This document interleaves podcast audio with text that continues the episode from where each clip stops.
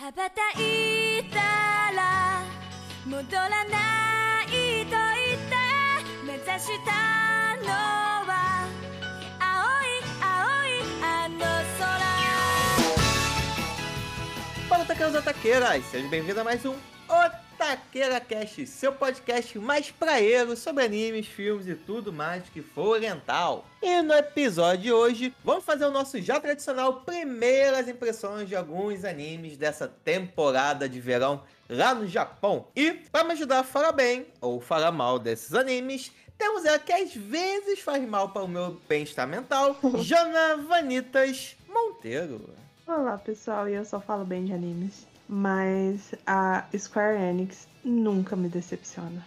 Também temos ele que faria de tudo para manter suas duas namoradas felizes, o mestre.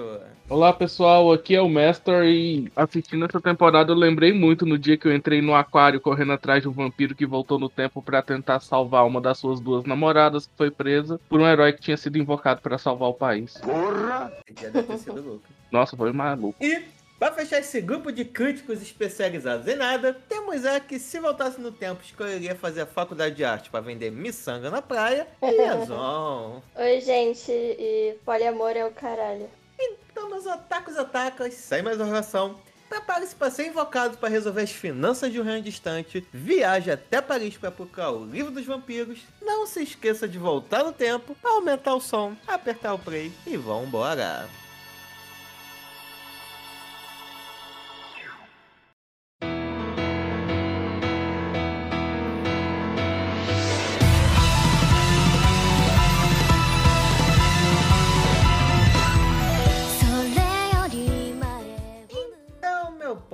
já aqui chegou o nosso tradicional primeiras impressões agora da temporada de explicar aqui as regras de como funciona. Sempre nós escolhemos dessa vez cinco animes e analisamos os três primeiros episódios de cada. Então, tudo que a gente falar aqui alguma dúvida se foi bom, se foi ruim, se ficam com dúvida naquilo ou em qualquer outra coisa que o anime apresentou, será baseada nos três primeiros episódios. Então, caso já tenha sido explicado alguma coisa a partir do quarto episódio, não será validado aqui. Então, Mestrão, por favor, qual será o primeiro anime que iremos falar sobre? O primeiro anime que vamos falar sobre é o que todo mundo conhece como o anime do super-herói realista Genjitsu Shugi Yusha no Koku. Basicamente, a história dele é é mais um daqueles isekais clássicos, onde uma pessoa é invocada para um mundo de fantasia. Só que dessa vez, esse herói não é invocado. Ele é até que é invocado para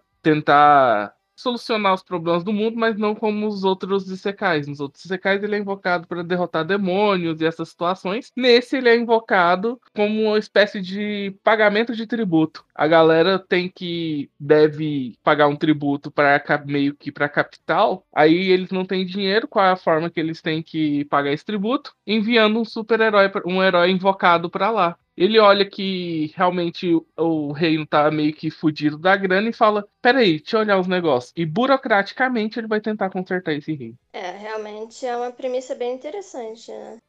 Que quando saiu, a gente pensou se a gente poderia falar sobre ele ou não, foi puta que pariu. Um anime sobre burocracia, e coisa legal. Mas ao mesmo tempo foi uma premissa que me deixou curiosa, né? Porque eu pelo menos já tava, já tava ficando um pouquinho saturada, assim, de Sekai, né? E esse com certeza é, é diferente, assim, das outras propostas que a gente vê. Que geralmente os heróis eles são convocados pra dar porrada no. Bons tempos que esses heróis eram convocados para dar porrada, mano. Putz, caraca. Quem diria que faria um anime da TV Senado, né, cara? E não. Cara, mas, mas já- realmente é a forma mais realista, assim, né? De você resolver os problemas de algum lugar. Porque por mais porrada que você dê, assim, nas pessoas, você não vai resolver o problema de grana, de fome, nem de gastos públicos e etc. Dessa maneira, não. Ah, nunca houve uma pessoa com tanto poder, assim, pra mudar, um herói pra mudar, né, a realidade do reino. Sim, Bia. Logo você que é fã de Shonen dizendo que a porrada não resolve os problemas do mundo? Como assim? Ah, porra, se resolvesse, eu já tava na aula de Muay Thai. Então, os caras foram invocar um contador, dá nisso aí, ó. Eu gosto pra caramba de Sekai. E então eu assisto muito. Sekai é um dos meus gêneros favoritos, assim. Principalmente dentro do, do shonen. E eu tô gostando muito desses Sekais mais diferenciados que andam saindo ultimamente. E, cara, eu achei esse anime bom pra caramba a forma que, que foi trabalhado, sabe? Porque, beleza, sempre vem o herói que vai pra porrada. E a gente vê mais essa questão do exército. Aí tem é, sempre uma pegada mais militar e tal. Mas, cara, ninguém olha de verdade pro povo e pras necessidades do povo e tudo mais. E o cara foi muito melhor ele olhar para dentro e resolver os problemas internos em vez de começar uma guerra que ia trazer mais desgraça pro povo. E, cara, quando ele fala que não existe patriotismo com a barriga vazia, um fato, cara. Muito verdade. Então, eu achei interessantíssimo esse anime. Eu achei muito bem feito, porque é bem realista mesmo. Uh, por mais que é, tenha muita magia envolvida naquele mundo, muita coisa. Eles são muito atrasados e tinha governantes que não são úteis. E pessoas que deveriam dar suporte, fazer com que as coisas funcionassem, que são um bando de inúteis. E era uma, uma questão muito elitizada de uma elite de inúteis. Então toda essa visão dele de não segregar as pessoas pelas limitações delas, tipo, ler e escrever, em um, uma realidade que, tipo, 70% das pessoas que vivem naquele reino não sabem ler e escrever, mas que têm habilidades que podem ser utilizadas para o bem da, da nação, e também essa questão de não pensar só a curto prazo, igual quando a filha do rei, a, a Alicia, fala para ele pegar essa grana e investir no exército para fortalecer o exército e assim eles conseguirem é, fazer com que o reino seja forte e temido, né? Coisas a curto prazo para um povo que está morrendo de fome. Essa questão dele ver como que a economia está funcionando lá, como aquelas plantações de algodão e que em uma sociedade o povo está passando fome, as pessoas estão se preocupando em plantar algodão para poder vender e como era uma demanda muito grande, todo mundo começou a fazer e desvalorizou a porra, cara. É muito bom isso, gente. É muito interessante. E eu já ri porque já começa com um cara lendo O Príncipe, né, de Maquiavel. Pois é, ele tava preparado já. Não sei em qual parte que ele pagou do príncipe, mas uma das coisas, se ele tivesse lido até o final, é a questão. Ele tava lendo, cara, o, o príncipe. Tava na mão dele o livro. Não, eu sei. Só, só que eu não sei em que parte que ele pagou. Não sei se ele já tinha terminado ou pegou o livro e foi invocado naquele momento. É porque no príncipe, assim, de Maquiavel, tem umas paradinhas ali, assim. Não sei se dá pra ser um manual de um bom governante. Eu acho que foi só para mostrar que ele tinha algum tipo de conhecimento de como gerir as coisas. Ele estava inspirado. É, querendo ou não, um livro muito famoso. E também ele fala que ele não é um, um rei bom, de bondoso, né? Que tempos de paz, de prosperidade, precisam de reis gentis e bondosos como era o rei anterior. Agora, em tempos de crise, nem sempre uh, as atitudes os pensamentos desse novo rei, que é o rei que tomou conta no momento de crise, vão ser os mais benevolentes possíveis, apesar de que por enquanto tá tranquilo, né? Mas você vê que ele já vai começar mexendo nos ninhos de cobra lá que ainda vai dar treta, porque ele tá revendo toda as finanças daquele reino para saber onde está o está escoando o dinheiro, né? Já chegou impactando, que é vendendo um monte de joia real. Então o cara, ele é bem extremo, né? Mas é assim, né? Pô, quando o país tá gastando pra caralho coisa inútil, quando tem problemas bem mais urgentes. Dá tá ele, podia fazer uma campanha da gente invocar ele pra cá pra consertar o Brasil também. Que a quantidade de gente inútil, gastos inúteis que a gente tem. Eu acho que ele ia ser um, um rei um pouco mais cruel e mandar muita gente pra guilhotina. É verdade. Aí sim, mas tem, mas tem uma galera que só com a de guilhotina pra resolver mesmo. Mas realmente, cara, eu tô achando interessante, assim. Eu me senti um pouco no Isekai que você. Tipo um videogame estilo The Sims. Então aquela. aquele joguinho da. Da, fazen da fazendinha que você tem que pega um lugar meio fudido e aí você tem que ir consertando as coisas aos pouquinhos, sabe? Tudo vai se encaixando no lugar. É, ele tá, ele tá meio que limpando a casa, assim, né? Achei muito, muito legal essa vibe, assim. Farmville da Bia. E que é isso, cara. Ele não é exatamente poderoso, especial, mas, mas sendo bem realista, como o nome já diz, não é assim que você muda as coisas. Tô gostando de ver um, um Isekai com uma vibe diferente. Mais diferente que eu vi até agora.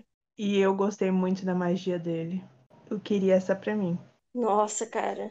Realmente essa magia dá pra passar em qualquer vestibular que você quiser, assim, Então, de uma vez. pena que tem que estar próximo, não pode ser a grande distância. Se bem É. que tá aumentando, né? Que ele tava lá é, Verdade, entrevistando. ele tava no pátio, né? Ah, e o livro tava dentro do escritório dele, então já tá aumentando a distância, olha aí. Eu também gostei da, dos poderes dos heróis que ele trouxe e tal. Só não sei como é que vão botar a garota pra cantar pra fazer algo que seja mais útil, assim. Vai ser a ministra da cultura. Não, mas pensa, eles precisam de dinheiro. Ela. Fazer uma tour pelo reino. Ela pode fazer espetáculos, ainda mais com músicas da terra que as pessoas não conhecem. Vai ser um sucesso, cara. Vai ser a primeira idol daquele reino. Eu achei que a coisa menos realista de todo esse anime foi o celular dele ainda ter bateria. Verdade, eu pensei nisso também. Como é que ele tá carregando aquilo? Tá, Ele bota no modo avião o dia inteiro, né? Só liga pra mostrar a musiquinha. É Xiaomi, aí a bateria dura muito. É, já sabemos que iPhone não tem como ser, né? De forma alguma. Eu tenho uma dúvida. É, assim, como otaku de ocasião que eu sou, né? No caso, otaku de otaqueira, cast. O Isekai sempre saiu ou, tipo, é, tá sendo uma onda que começou agora, tipo, por agora, há uns 3, 4 anos, que começou a sair Isekais? Não, sempre teve. Sekai sempre existiu. Sempre existiu. Tá saindo mais, igual a temporada passada. Era- Essa temporada também teve muito Sekai. Temporada passada teve muito Sekai. É, são ondas, né? Mas sempre teve. Às vezes tem, tem determinados anos que sempre tem que ter um Isekai. Sempre, sempre, sempre. O pessoal tá consumindo avidamente, né? Às vezes diminui, às vezes aumenta, mas Isekai sempre tá aí. Caramba, Digimon e Isekai. Digimon, Monster Hunter. Não tinha parado pra pensar. Eu percebi que vocês gostaram bem mais do que eu. Assistir isso daqui, eu percebi por que, que desenhos não podem ser tão realistas assim. Porque senão se torna muito chato, cara. Eu tô vendo o anime, é a participação pública. Só uma pessoa que tem preguiça de pensar igual o Júlio, aí fica chato. Não, nossa, nossa, é. meu Deus. O cara me ensinou é, administração pública nesses três episódios. Não, gente, o anime é chato, gente. Mas você tava esperando o quê pela premissa dele? Porque pra mim, o, o anime, ele. Eu considero ele mais chato, assim. Mais pelas minhas expectativas em cima da parada. E era. Foi exatamente o que eu tava esperando, na verdade. Mas eu acho que dos de todos foi o que eu menos gostei. Não, não, mentira, tem um que eu gostei menos, só que esse foi o que menos despertou emoções, talvez. assim. Ele é mais morninho, mas pra mim foi divertidinho. Pra mim foi muito bom. Muito bom mesmo. É um herói que, em vez de só ir na onda moda caralho, ele realmente parou, olhou em volta, pensou, pensou principalmente em quem estava mais fragilizado e começou a mudança por dentro. Cara, muito foda. A mudança que ele fizesse era permanente. Só que aí, nesses três episódios, o cara me prometeu um anime realista. Beleza. No mundo de magia, onde tem pessoa metade elfo, metade sereia, ele realmente. Você tá me jurando que ele te prometeu realismo. Realismo na resolução dos conflitos. É o Os que, que você tá fazendo. Ele pisca, ele é, fica aceso por lama. Vai ter elfo, vai ter tudo. Mas a resolução do que foi o quê? É, soluções realistas. Resolução realista é o quê? Burocracia que ele foi resolver. Tudo bem, me entregou burocracia. Só que com pequeno detalhe. O, tudo que ele fez foi muito fácil. Ele resolveu as coisas muito fáceis. Ele só começou a ler papel e tá, resolvi já o problema de metade do reino em poucos dias. Mas não Eu- resolveu problema nenhum ainda. Não, mas é nem o dinheiro ele entregou ainda. O máximo que ele conseguiu desses três episódios até agora foi um dinheiro vendendo as joias. O resto ele não resolveu problema nenhum. E ele falou que vai só entregar o dinheiro no último dia. Então nem o dinheiro ele entregou, tá com ele ainda. Mas ele já resolveu, já resolveu, ó. Ele já resolveu o problema do dinheiro. Só que só falta ele entregar, só falta ele mandar o Pix. É, ele já viu a questão da comida. Júlia, não resolveu o problema do dinheiro porque ele te pergunta se é tipo um pagamento só ou trem é parcelado. Você vai ter que continuar pagando. Aí o pessoal já fala, ó, vai ter que continuar pagando, né? Numa vez só não. Aí então não resolveu. Ele tem o problema, ele tem o dinheiro para pagar a primeira parcela. Se ele não controlar todas as finanças do rei, do reino, não tem uma segunda parcela para ele pagar, não tem mais joia para ele vender não. Não é assim que funciona. Só que Você até não mesmo esse problema do futuro, ele já resolveu, porque no terceiro episódio, quando ele tá su- recrutando a galera é, capaz, aquele cara todo de preto já me mostrou qual vai ser o futuro dele. Que ele vai resolver os problemas de tudo, e até mesmo aquela dúvida do tipo, ah, daqui a quantos anos, se ele vai entregar o reinado ou vai se continuar como rei, já me foi respondido. Tá, ele vai continuar Não como rei. A única coisa que falou foi que o, o Kakuya, ele vai ser o braço direito do, do cara. Foi o que falou. Que eles conversaram a noite inteira e que ele vai ser o braço direito. Tá escrito que além de braço direito, eles dois iriam. Ele vai continuar no reinado. Ele vai continuar como rei. Já foi dito isso. Em que momento do anime foi dito isso? Porque eu assisti o anime hoje. Em que momento? Eu assisto prestando atenção, porque eu assisto fazendo anotação sobre os animes. Em que momento foi dito que ele ia continuar sendo rei até o final do anime? No momento que ele contratou esse, o rapaz de preto lá, já mostra o que, que vai ser do futuro. Que ele se tornou conselheiro. mostra que ele será o braço direito do. Ele se tornará o braço direito do Kazuya. E aí? O que, onde falou que ele ia continuar no reino? Qual seria o futuro dele? Pô, Jana, se mostra com o cara mudando totalmente a roupa dele como rei, sendo que até agora ele não mudou, ele. Gente, aquilo é um foreshadow, gente. Aquilo já mostrou o que vai ser o futuro. Então agora você já mudou. Não falou no anime, você tá deduzindo isso por uma roupa. Então é isso. Já, o elemento que te mostra é aleatório. Agora eu vou botar ele com uma nova skin. Pô, aquilo tem motivo. Bia e Master, vocês viram no anime falando que tinha a conclusão desse anime? Que ele ia continuar o rei nesses três episódios que a gente viu. Não sei se o Júlio assistiu mais do que três episódios. Mas nesses três episódios que a gente assistiu em algum momento mostrou essa conclusão do anime? Além da mudança de roupa e falar que o cara seria o braço direito. Conhecendo o Júlio, se ele falou que não gostou, ele não assistiu o quarto episódio. Mas vocês, vocês assistiram os três episódios, vocês viram isso? Eu também tô Jana. Tipo, eu vi falando que o cara ia ser o braço direito dele, mas não que, tipo, vai morrer como o braço direito do cara. A gente não sabe ainda se vai ser só por quatro anos, né? Mas eu entendi também o ponto do Júlio, que aparece lá o cara, mas eu acho que pode estar dentro desse Só prazo porque mudou ainda. de roupa. Mas eu.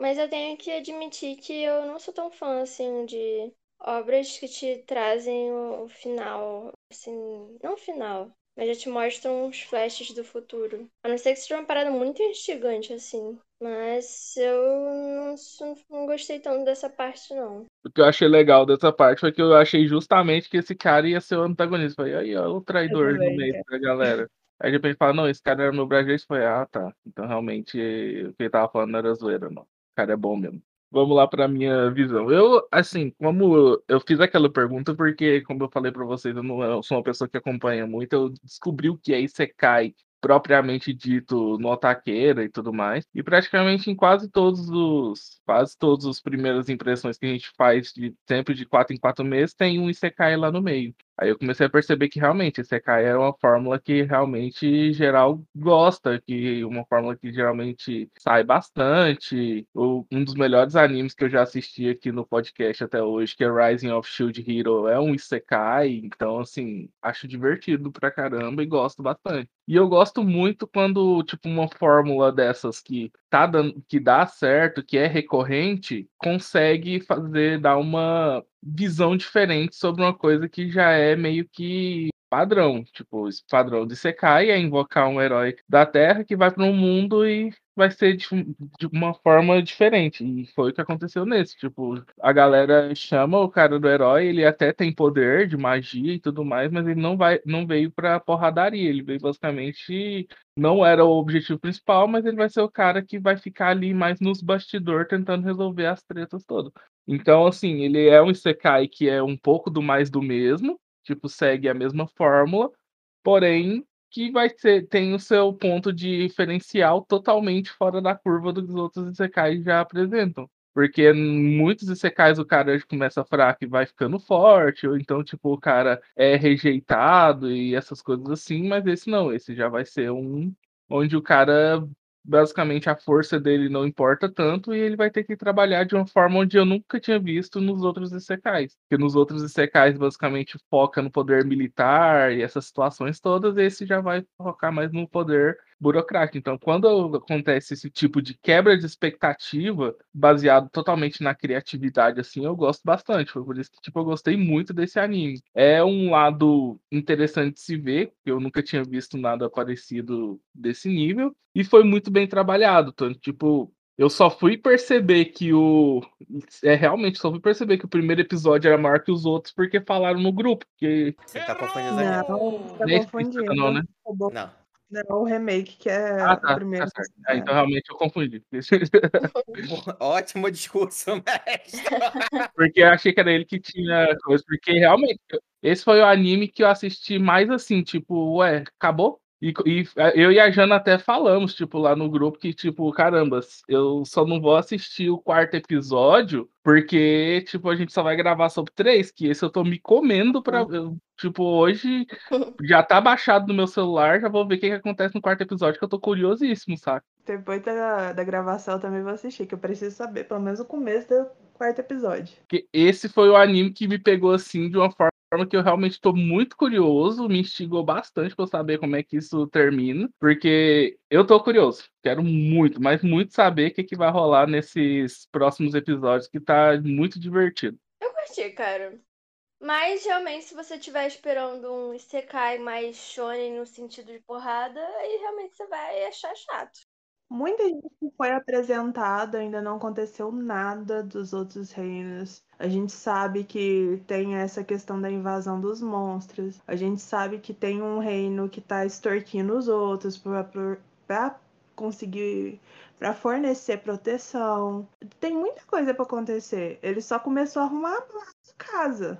E ainda não fez nada ainda. A única coisa que ele fez é arranjar dinheiro pra uma coisa. Ele nem sabe como que ele vai matar a fome do povo ainda. Basicamente, só arranjou dinheiro pra evitar ser tirado dali. Agora, como a gente não tem os poderes de dedução do Júlio, que já sabe o que, que vai acontecer nos próximos episódios, Desculpa aí. ele ainda tá se organizando, ainda vai acontecer muita coisa. E por isso que eu tô muito, inter... muito interessada, porque mostrou pra gente elementos das coisas que vão vir ainda. Dos outros reinos, os, os comandantes dos outros reinos. A gente sabe que a própria Alicia é militar, então ela já tem um pensamento diferente dele, tá começando a a mudar um pouco esse pensamento, mas ela tem um pensamento mais militar. A gente sabe que tem esse perigo iminente de ser atacada por esses monstros. Ainda tem muita coisa para acontecer. Por isso que eu tô muito, muito, muito interessada nesse anime. Porque a burocracia é só esse início. É só um, uma particularidade do herói. Tem todo um universo de coisas para acontecer. Bom, já que vocês vão continuar vendo, me avisa quando tiver o arco da CPI da saúde nesse anime.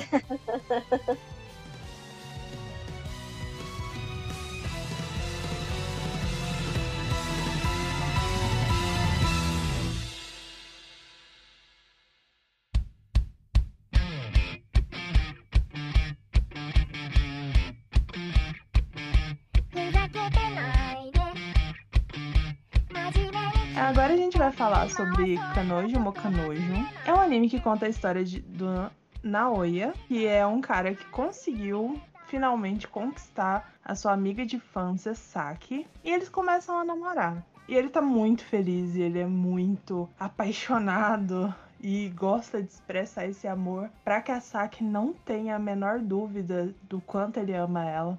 Só que assim, um dia ele tava esperando ela pra eles voltarem juntos pra casa, já que eles são vizinhos, amigos de infância e tudo mais. E agora namorados. Enquanto ele tá esperando a sua linda namorada, uma nova garota aparece, a Minase, e se declara pra ele que ela é apaixonada por ele há muito tempo e ela se preparou de todas as formas possíveis para poder ser merecedora do amor dele. E ela é uma menina muito fofa, muito linda, muito esforçada, cozinha super bem. E ela tá totalmente convicta de que ela vai conseguir ser uma namorada perfeita para ele. Só que ele fala que não, ele tem uma namorada e ele ama muito essa namorada, só que ele não consegue dispensar a Minase por ser tão fofa. Então ele vai com a Minase até a Saki para perguntar se ela aceitaria namorar, criar um, um trisal. Se ela aceitaria que ele namorasse com as duas. Logicamente, ela não aceita, né? Porque, cara, não. Só que ela também acha a Minase muito fofa. E depois de toda a insistência do Naoya, ela acaba aceitando. E pra eles se conhecerem melhor e pra esse relacionamento funcionar, ele convida as duas pra ir morar na casa dele, já que ele mora sozinho, pra que eles tenham uma convivência maior e possam ser um casal, um trisal de verdade. E é isso. Dá pra jogar o menino? Dá pra jogar o menino. Minado é muito fofo, gente. E antes que vocês comecem a falar desse herói que não usa capa, ele foi honesto. Ele foi honesto, não, não traiu, foi pedir permissão. Eu queria definir esse anime com uma frase de um pagode que eu gosto muito. Eu sou galinha. Essa galinha. Os filósofos do grupo Boca Louca disseram uma vez em sua música, abre aspas, para ter duas paixões não tem jeito, só tendo dois corações no meu peito. Mas eu só tenho um pra lidar com esse amor em comum. É lindo isso. Sério, é, é, se, eu, fo- se eu fosse definir esse anime em uma palavra, eu ia falar que agonia. A mesma agonia que eu tive com o anime do cara que levou o adolescente pra casa dele. Pra mim, os dois me deram a mesma sensação de. Sabe quando o o radar de vai dar merda pisca a todo momento? Então, os dois animes ficaram ativando esse alerta o tempo todo enquanto eu assistia. Ainda vai dar merda, eu não achei tanto assim, não. Eu tenho alguns problemas com esse tipo de romance, comédia romântica, shonen. Que ele é sempre a mesma forma. É, tem o cara que ele conquista uma, duas, várias garotas.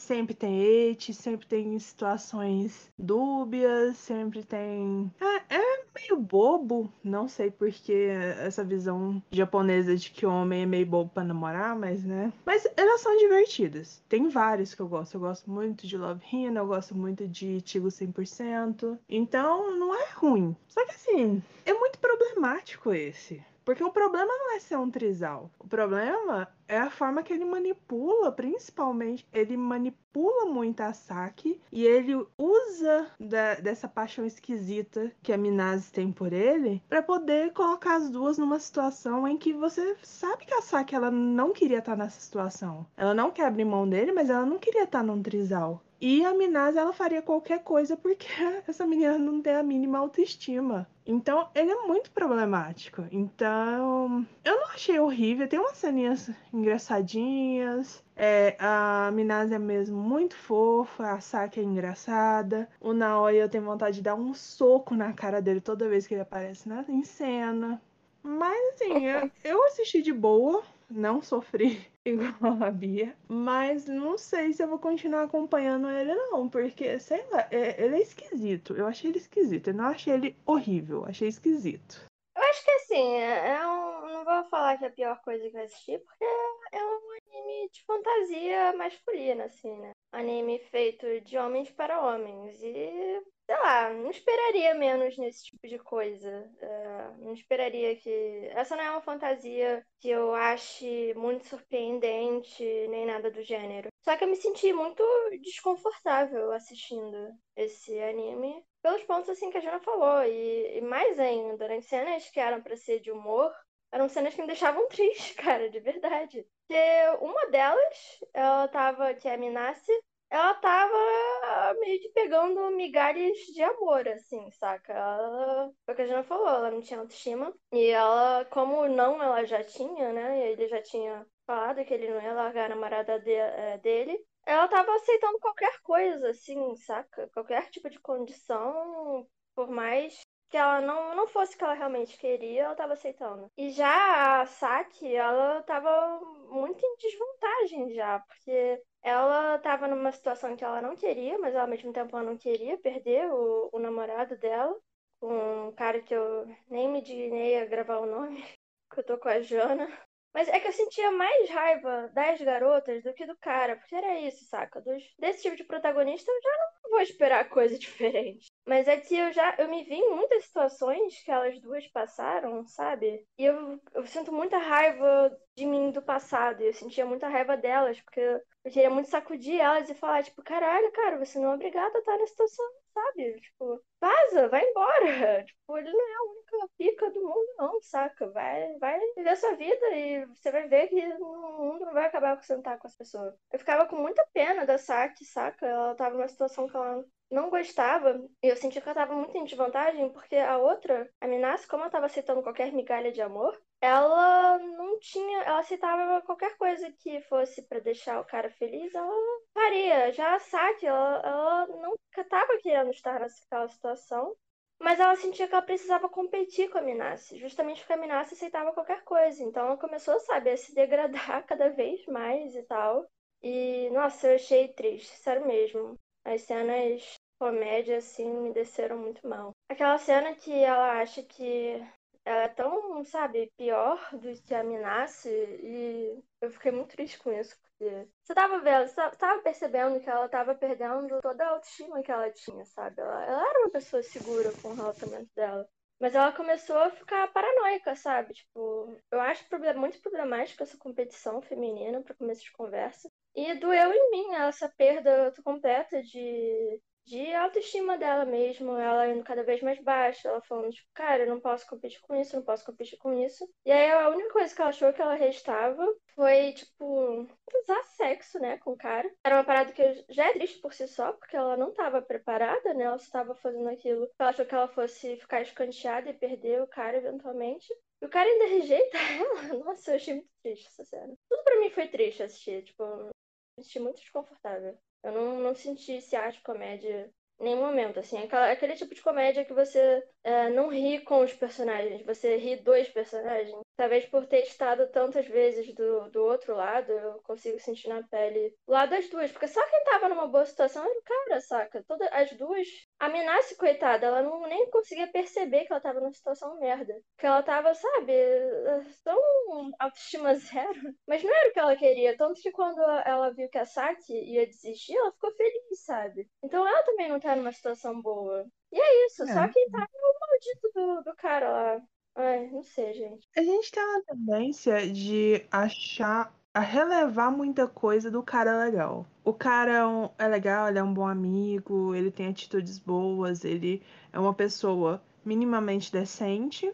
Então a gente começa a relevar atitudes escrotas, egoístas e babacas desse tipo de cara. Porque ele é o cara legal. Tipo, ele coloca a Saki nessa situação, ele começa um trisal sem estar tá todo mundo de acordo com a história. E e quando tá de acordo é de uma forma muito forçada, ele faz de tudo pra Saki. Ele leva bolo para ela, é a divisão de tarefas da casa, é para deixar cada uma das duas o mais confortável possível. Quando a Saki chuta o balde, ele vai atrás, ele fica sem dormir atrás dessa mulher porque ele é o cara legal. Ele rejeita o sexo, que claramente a Saki realmente não estava preparada, mas porque seria sacanagem com a Minase. Então, é, ele realmente é o cara legal.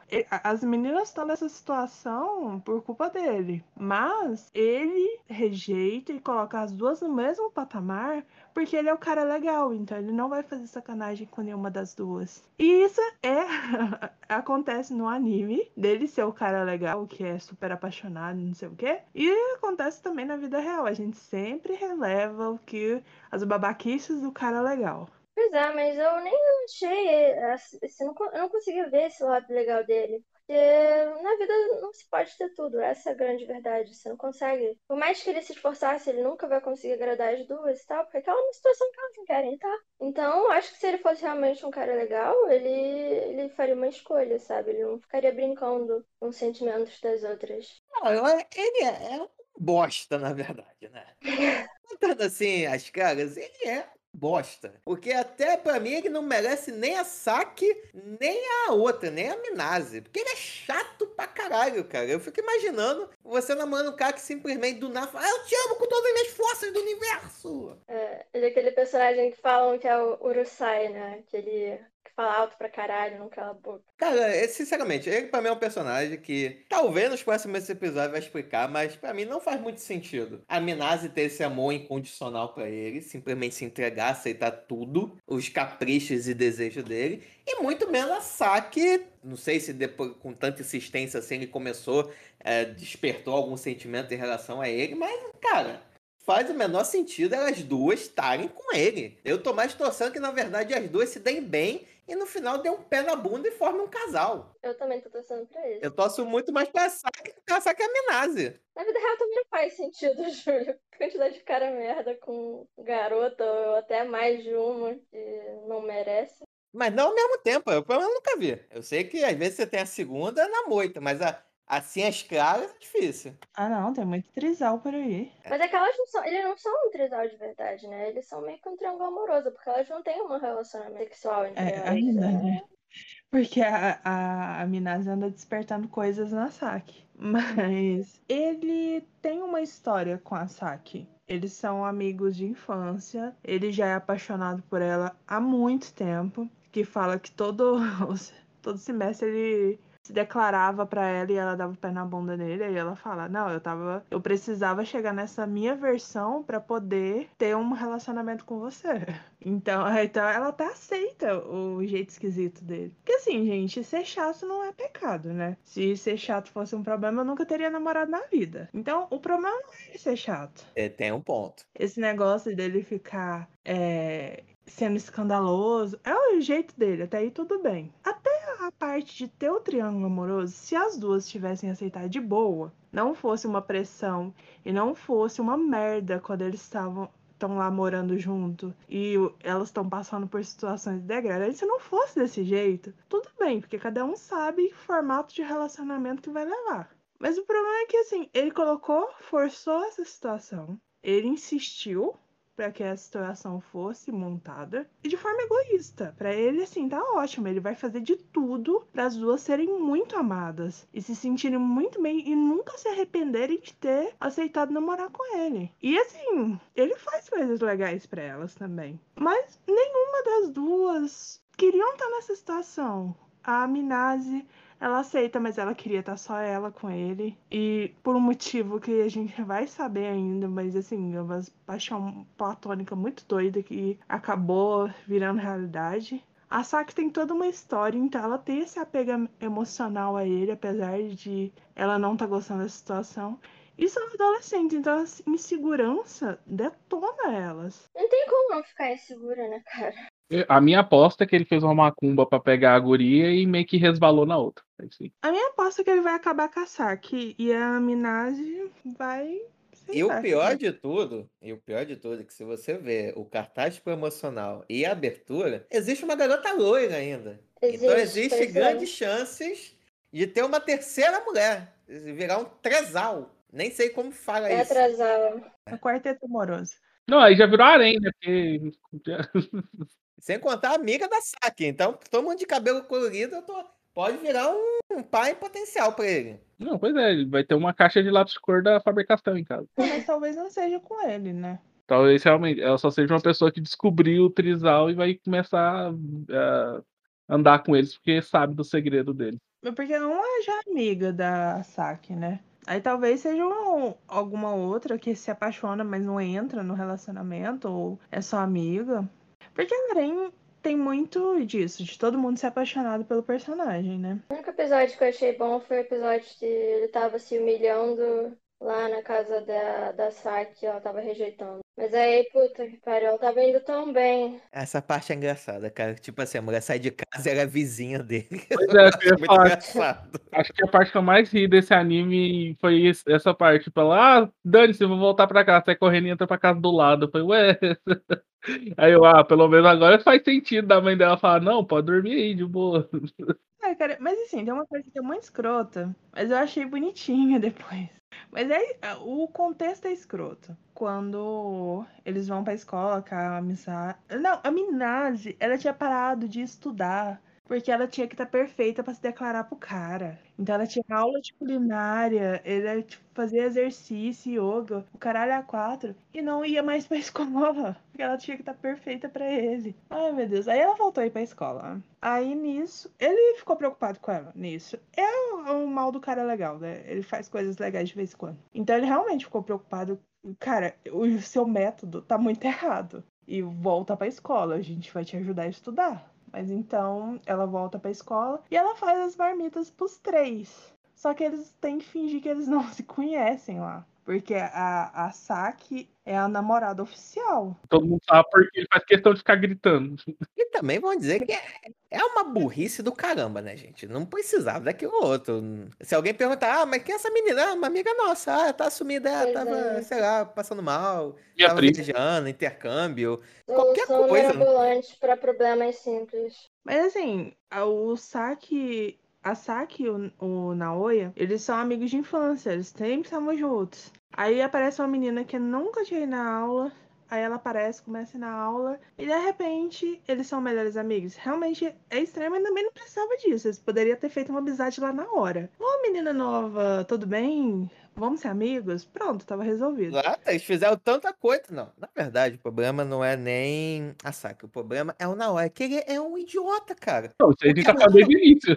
Mas quem deu a ideia de que não era pra, era pra fingir que, nem, que não conheciam ela foi a Saki. Mas eu acho que o problema de tudo era o Naoya. É porque na primeira pessoa que perguntasse, ele ia falar, ela também é minha namorada. Ele ia estragar, por isso que eles tiveram que montar esse plano merda. É lógico que o problema é o Naoya. Desde o primeiro segundo desse, desse anime, o problema é ele. É Ah, O lógico. plot do anime já mostra que ele é o problema dessa porra toda. É. Ah, não, ele é tão problema desse anime que ele não aparece no pôster. De tão problema que ele é. Não, e ele também é bizarro, ele não pisca. Você reparou nisso? Ele não pisca, gente. O anime todo ele fica com aquele olhão gritando, fala, que, que olhar psicopata, velho. Mas eu achei engraçadinho eles comendo juntos lá em cima do negócio telhado. Banheiro. Caixa d'água. Aquele negócio deles tentarem achar, aí mostra que ela era muito, muito isolada, porque ela só comia no banheiro. E depois ela- eles falam que não, que é, eles vão comer juntos, sim e tal. E ela fica emocionada, a Minase fica emocionada. Ela achei aquela cena bonitinha, mas o, o contexto todo é, é escroto. Mas aquela cena em si eu achei bonitinha. Mas tem. Eu entendo a Bia não, por motivos particulares não ter gostado. Mas assim, tem cenas engraçadas, isoladas, assim, tem, tem bastante. Eu achei o, o eti desse anime de bom gosto, não é nada muito absurdo. Então eu achei isso legal também. As meninas são fofas. Nossa, a animação é muito linda. O traço desse anime é muito lindo. Eu achei muito bonitinho mesmo. É ele. E ter colocado as duas nessa situação. E dá vontade de dar um abraço na Minase e levar ela pra terapia. Porra, e a Saki, cara? Vai ter que fazer terapia, pacote o resto da vida. Não, aqueles ali são fonte de renda garantida. Mas a Saki, ela era de uma menina de boa. Ela tá.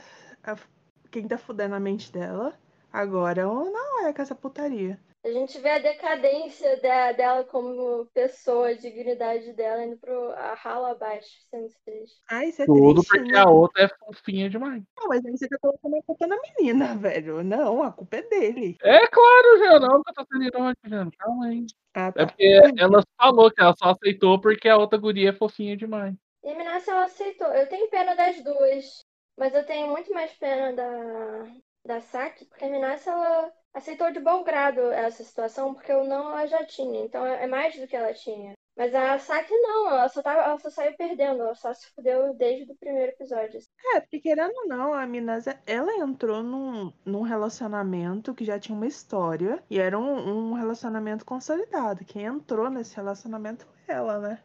Ela não é cuzona, ela não faz nenhuma maldade com a Saki, além de futricar no celular dela. Mas ela, tipo, se a Saki pular fora, ela pula de alegria. Ali, no caso, qualquer um que pular fora outro pulo de alegria na teoria. Eu quero que o cara pule do telhado, gente, é isso. De cabeça, preferência, meio fio. Exato. Coitado, duas TPM. Ele, podia tentar pular da, da, da sacada pra casa da Saki, errar, pisar feio e cair de cara no asfalto. Olha que legal. Ia ser outra cena engraçada, vai pra mim. Conhecendo esse tipo de anime. Sinceramente, aqui eu lembrei muito do Diogo, lá do Além do Banco da Praça, que ele foi o Diogo que deu certo. O Diogo no início, ele também tinha esse plano. Ah, vou aqui com as duas, quem der ruim eu fico com a outra, né? Só que aqui ele conseguiu as duas. Não, ele nunca quis namorar com duas. Ele, qualquer uma das duas servia pra ele. Mas se Kami-sama te recompensa dessa forma, você vai negar? O que vai fazer? O cara levou três anos pra namorar com uma, aí vem a outra assim do nada e fala, porra, dá, né, velho? O universo moveu muitas forças pra isso acontecer. Vocês estão percebendo que o Júlio foi o único que curtiu é, essa questão do trisal, né? foi o único que achou que o cara foi premiado e tudo mais. Premiado, de certa forma, ele foi. Se ele é merecedor disso, acho que não.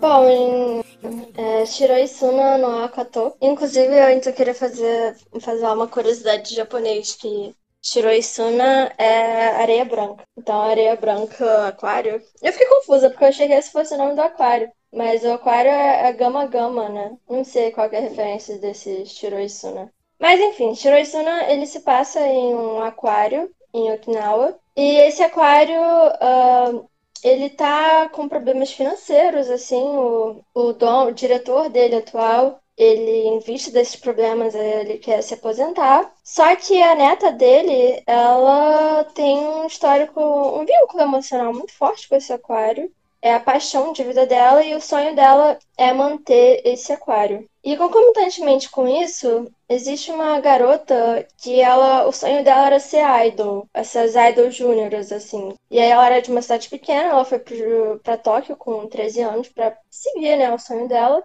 Só que ela deixou umas oportunidades assim, né, passarem.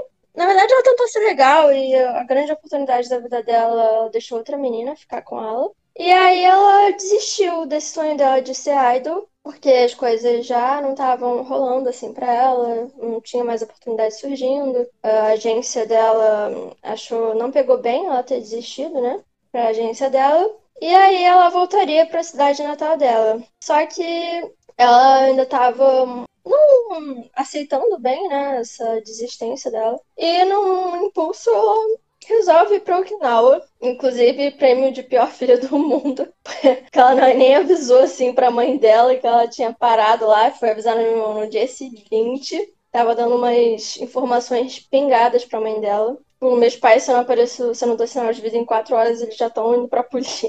Essa garota, caraca, eles estavam chamando a Interpol já, ligando pro imperador do Japão atrás de mim, etc.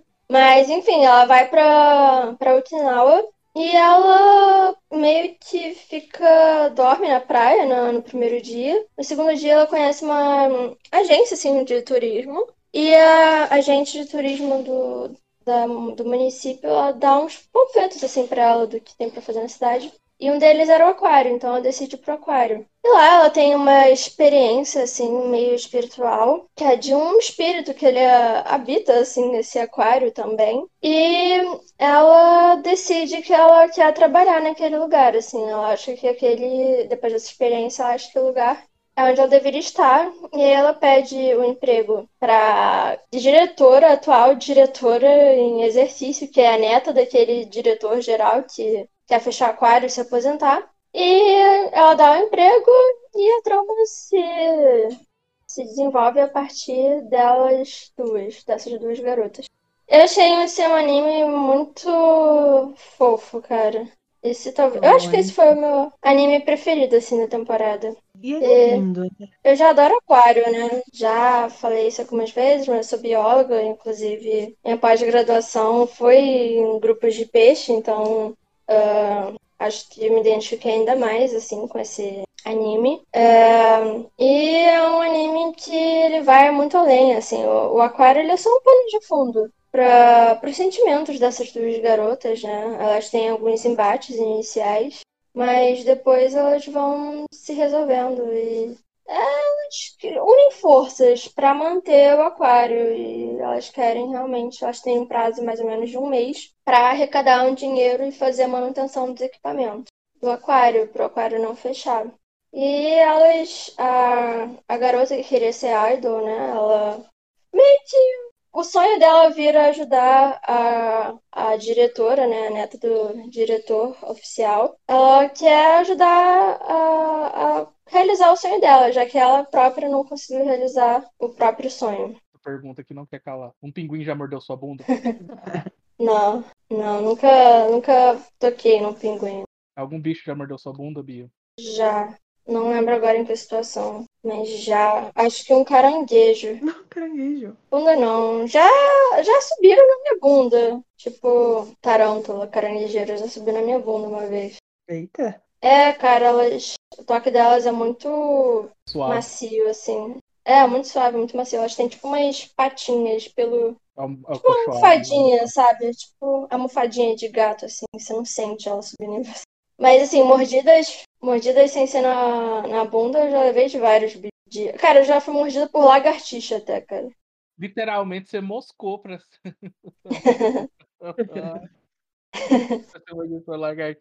Quando eu assisti, a primeira coisa que eu pensei foi: ih, olha o anime da Bia aqui. A Bia vai adorar esse negócio. É, Eu fiquei lembrando da sua defesa do, do mestrado enquanto eu tava assistindo esse anime. Você falando. Deus me livre, Jana. ah, mas eu vi a, a Kukuro lá falando sobre o- os bichos, peixe. Tem até um, um momento que tem um painel é, diferenciando peixe palhaço. Tem três tipos diferentes de peixe palhaço. Achei da hora isso aí também. Ah, é muito fofo, gente. É muito fofo esse anime. Pra começar, o, o traço dele é muito lindo, né? As cores são muito bonitas. E começa com aquele tour pela cidade, né? Mostrando a praia, mostrando o mar, o aquário, a, a casa da menina, da Kuru, Kokuru. E vai mostrando aquele. É, o Kijimu, né? Que é aquele, aquela entidade lá que fica comendo cabeça de peixe e rolezando pela cidade. É muito bonitinho. Pô, Parece uma criancinha. É o saci deles. Nunca tinha visto aquele. eh, Pelo menos, até onde eu me lembro, eu nunca vi aquele espírito lá, não. Vou ver se tem no Smite.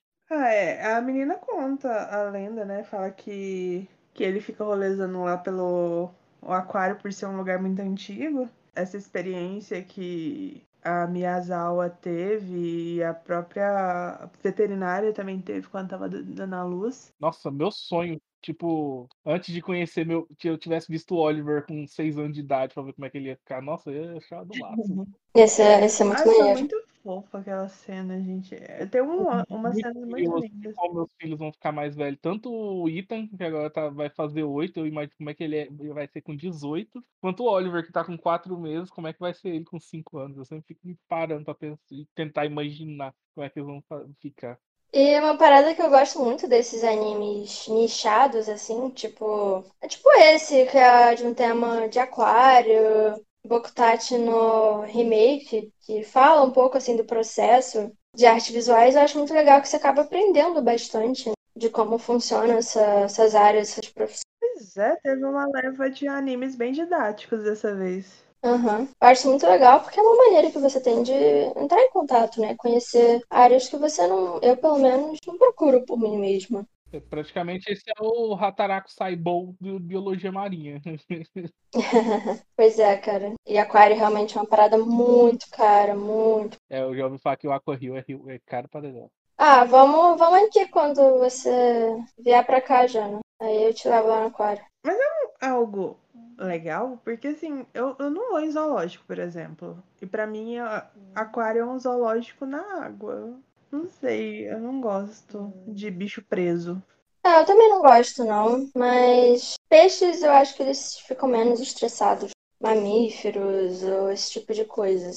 Mas um- uma parada que realmente eu acho escroto e eu não gosto de fazer é aqueles aquários que eles até mencionam nesse anime, que é aquário de você mergulhar com os bichos, botar a mão e tal, porque isso estressa muito os bichos, assim. Um amigo meu que trabalhava no aquário, ele falou que a rotatividade desse tanque é muito grande, assim, que os bichos morrem fácil, eles ficam muito estressados de ficarem botando a mão em cima deles, saca? Aí eu acho muito assim. O de pinguim talvez seja mais estressante, assim. Eu sou a favor desde que, você- que esse aquário só seja aberto para bolsominions e só tenha tubarões com fome. É, eu achei bonito no anime, mas eu não iria pra ter uma impressão. Cara, eu não ia em si. Eu não. Desde criança, desde que eu tive essa epifania, é, nem circo eu vou. Circo que tem. Hoje em dia é proibido, né? Circo com animais. Mas na minha época de infância não era. Não, isso eu acho Ai, péssimo. tipo, não ia, não ia em nada que tem bicho. Absolutamente nada. Bicho preso. Não. Pois é, eles são bobos, né? Tipo, eles podiam falar com um serzinho assim, ó, serzinho, seguinte, a gente dá um monte de cabeça de peixe e você dá esse LCD, LSD maluco aí pra todo mundo que entrar aqui, fechou? Imagina o preço que ia ser o ingresso disso. Isso é uma doideira. Mas uma coisa mais, mais engraçada que eu acho que o que eu mais aprendi com esse anime é como funciona a estrutura da idol, que tipo, ser idol não basta, você tem que ser idol central. Eu não fazia nem ideia que existia. Nossa, isso é um mundo à parte, assim, É muito bizarro. isso. É porque tem muita gente que faz o treinamento, não é? mas não é todo mundo que debuta, sabe? É muito bizarro. Eu acho muito esquisito esse. Com menor de idade e tal, Maria, eu, eu acho bizarro. E mostra também um pouco dessa questão de como funciona o trabalho no, no Japão, né? Porque você viu que a menina ela deu oportunidade para outra por ter um bom coração. E isso fudeu com a carreira dela totalmente, até ela ser demitida. Ela não deixou de ser esforçada, ela não se tornou uma profissional pior, uma idol pior. Ela só deu a chance para uma pessoa que estava numa situação difícil e isso fudeu completamente com o trabalho dela. Porque foi visto como se ela estivesse fazendo corpo mole. Será que tava mesmo ou foi só uma desculpinha pra ganhar um main? Parecia se importar, assim, parecia ser verdade, até porque ela ficou, pelo menos parecia se sentir culpada. Tem minhas dúvidas aí, hein? Tem minhas dúvidas aí. É, então, é, realmente, não dá pra saber, né? Mas acho que não foi o que eles quiseram demonstrar. Porque esse universo eu fiquei sabendo que é muito pau no cu. Não, mas assim, pelos flashbacks, o povo falando dela pelas costas, os chefes dela lá falando mal dela pelas costas, e mostrando o tanto que ela se esforçava e o contexto da menina lá que debutou no lugar dela. E depois a menina chegando desesperada, chorando, tipo, você perdeu o, o trabalho por sua culpa, por minha culpa. Pelos recortes, parece que foi isso mesmo. Agora, também não. Ainda tem muitos episódios pela frente. O engraçado é a ambiguidade da mãe dela, né? Tipo, ai, vo- em partes falar, você, sei lá, era seu sonho, em partes, ainda bem que você abandonou isso cedo, senão isso ia acabar com sua, seu psicológico, papapá. Mal sabia que já tava acabado. É, mas é um ponto também. Mas a menina, ela tava voltando pra casa depois, tipo, do sonho dela ter ido pro ralo. Aí a mãe dela faz uma festa pra receber ela. Nossa, a melhor coisa que ela fez foi fugir. E Gostando? pensa, lidar com as pessoas julgando ela por ter perdido tudo que ela tinha lá. Ainda ter que ser educado, porque é cultura japonesa, né? Ainda ia ter que ser educado e simpático a todo mundo. O flash dela tendo que servir as pessoas e no palco agradecendo foi muito engraçado. Provavelmente na faixa estava escrito Feliz demissão.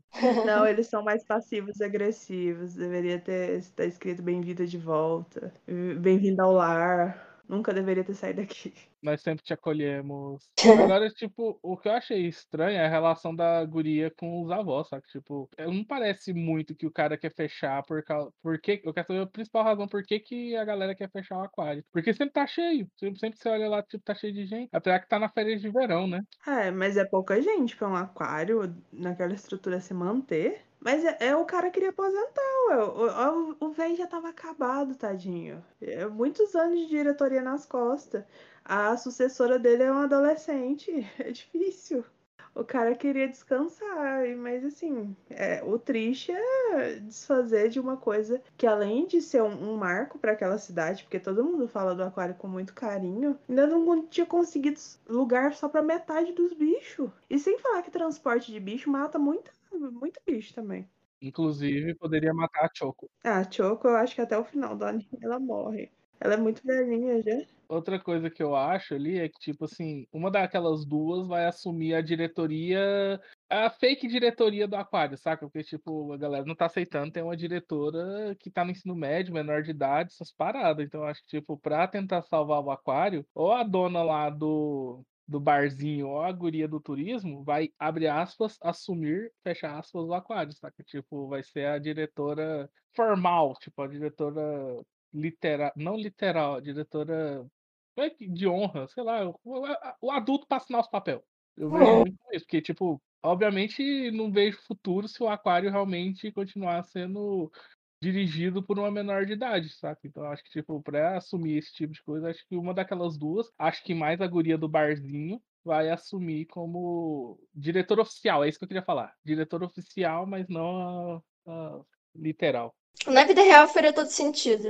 Em anime, eu acho que elas vão acabar achando um jeito pra elas. Pra... Eu acho que vai ser igual aqueles filmes super positivos, otimistas, assim, que a cidade em todo toda se reúne Uhum. e para poder salvar o negócio. E a menina é uma idol. É, treinou para ser, então ela vai ser alguma espécie de atração.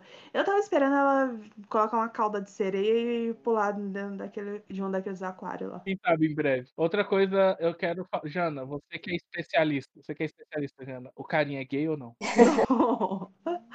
Cara, é daqueles caras que ele sóbrio, ele finge que é hétero, mas quando bebe, ele se revela. Ele vai, até o final do episódio, ele vai. Ele fala que ele não gosta de garota desde o início. Mas assim, ele ainda tá meio naquela adolescência. Ele já tava na idade de se interessar por garotos. Mas é, eu acho que ele é gay. Eu também. E ele é muito desinteressado, então parece que não faz diferença se ele é gay ou não. Não tá nem aí. Quando a guria largou um. Não, é porque ele só se sente à vontade com homem esperto. Ele não se sente muito à vontade com mulheres. E depois que o cara aceita trabalhar na aquário, ele começa a chorar lá. "Ei, Você fez isso por mim, eu tenho certeza que você fez por mim. Eu falei, preciso consultar a Jana. Mas o bar é melhor, porque É. ele é ótimo beber do lado de homens lindos. Eu falei, preciso consultar minha consultora principal de gaydars em anime, Jana Monteiro. Nossa, meu gaydar anda muito quebrado, pra falar a verdade, porque anda errando muito, as pessoas estão muito reprimidas. Mas, gente, Jana, logo você que é uma super consumidora de yaoi. A coisa é que no yaoi você não precisa, você não tem dúvida, você tem certeza já desde, desde o início do estilo do anime, você já tem certeza. No yaoi todo mundo é gay. O cara pode parecer o cara mais machão, pode parecer uma menina, é todo mundo é gay. É isso, resume nisso. Pois é, yaoi meio que você não precisa usar o gaydar, porque o estilo do anime já entrega. É. Mas no final é um anime muito bonitinho, muito bonitinho, muito gostosinho de assistir. Eu queria que o mundo fosse colonizado por protagonistas de shoujo. Nossa, cara, é minha Miyazawa, a idol, ela é muito fofa, meu Deus. Ela é Ai, nossa. Se o mundo tivesse só personagens assim, isso é um lugar muito melhor. Mas eu gostei muito do, do jeito que a, a Kukuru ela deu aquela catracada na Mi- Miyazawa. Porque ela foi pra lá porque ela não queria ir pra casa. Então qualquer lugar serviria, né? E a Kukuru fala que você tá lidando com ser vivo. Pessoas. Animais que a vida deles depende de você. Então não dá pra ser fazer o negócio de qualquer jeito. E bom que ela absorveu, né? Eu não gostei, não. Achei ela muito grossa. E ela não fez propósito. Já eu achei muito engraçado a parte da vidente lá. Vou, vou ver seu futuro, tudo mais. Cinco minutos depois, e aquele safado me traiu. E começa a desabafar na vida dela. Porque tem muito, querendo ou não, tem muita gente que é assim. Tipo, você começa a série e tudo mais, quando você mesmo espera. Já aconteceu muito comigo em ônibus, saca? Tipo, uma moça começou, é uma velhinha, começou perguntando, sabe que ponto eu desço? Tudo mais. Eu falo, não, você desce ali. E, tipo, no final da viagem já, já conhecia basicamente a vida da mulher inteira, saca? Porque ela viu uma abertura quando eu respondi a pergunta dela. Ah, então se me dá abertura, eu vou conversar com ele. E ela contou dos filhos dela, que o filho dela tinha casado, separado, que a filha dela, tipo, tinha mudado, foi para outro país e papapá. E ela tinha medo que a filha dela tinha virado prostituta lá, porque ela nunca falava com quem que ela trabalhava. E eu lá ouvindo a história da velhinha, aham, aham. Cara, eu odeio quando fazem isso comigo. Mas todo mundo quer contar da vida pra mim. Eu sou Ah, depois- simpática, né? Depois do advento do fone de ouvido, isso nunca mais me aconteceu, sabe? Tipo, eu tava sempre. Ah, acontece comigo. As pessoas começam a conversar mesmo com. E eu ando com headphone, então não é um fone. É, porque você tem uma cara de conversa comigo, então, tá vendo? Bia? Aham, é, pois é. Ah, viu só? Ah, provavelmente a vidente não ia cobrar de você, Bia. É, não ia cobrar por vários nadas, né? Porque. É, ia ser engraçado, a vidente, foi engraçado, né, vidente? É, ok, dessa vez eu vou fazer de verdade também. dessa vez eu vou fazer real, vai, me passa saudade de aniversário aí, de descobrir de verdade o que, que tá rolando com você. Mas e aí, o aquário vai ser salvo ou não? Vai. Eu acho que sim, cara. Acho que não é esse tipo de anime dark, não, que as coisas não dão certo. Nem que seja uma coisa fantástica acontecendo, vai dar um jeito. Sei lá, eu- acho muito que, tipo assim, com ela entrando lá, o aquário vai começar numa rotação diferente e o vô dela vai acabar voltando a ter. Vai voltar a ter tesão por trabalhar com aquilo lá, sabe? Parece que ele tá bem desanimado, tá cansado e tudo mais. Mas acho que ele vai, que ele vai, tipo, reacender a chama marinha dele. Não sei. Acho que ela- ele vai passar a tocha. porque Ele vai ver que ela é capaz. Assim. Porque se ele tivesse certeza de que ela é capaz. Pois é, eu, eu penso nisso só por causa disso, porque, tipo, pela idade dela, ela não teria idade pra manusear um aquário, né? Porque, tipo, ela tá no ensino Uhum. médio, essas coisas e tudo mais. Mas se ela estiver no último ano. É, mas é me- menor de idade, essas paradas. Eu não vejo muito um. Maturidade, velho. A- a- o que aconteceu com a veterinária mostra que ela não tem nenhuma maturidade. Porque ela poderia ter entrado em contato com o vô dela antes de fazer qualquer coisa. E acabou todo aquele transtorno. Não vejo muito, tipo, ah, o avô dela fala, é, realmente você cresceu, o aquário é, o aquário é seu, seja diretor e cuida dele aí, saca? Em um mês isso acontecer. Então acho que. Acho que, tipo, a força de trabalho, o que eu imagino para os futuros episódios seria a força de trabalho das duas, voltando a trazer gente, voltando a fazer movimentar. O vô dela falar: É, eu vou fazer o seguinte, agora vocês me convenceram a não fechar o aquário, eu vou manter ele aberto, mas você vai ficar na minha cola aqui que eu vou te ensinar as paradas. Aí sim, aí Uhum, Sim. meio que tutorando ela durante, esse te- durante um tempo pra depois entregar na mão dela. Mas simplesmente ser depois de um mês o vô dela virar e falar: É, você é capaz, o aquário é? Acho que isso aí não vai rolar.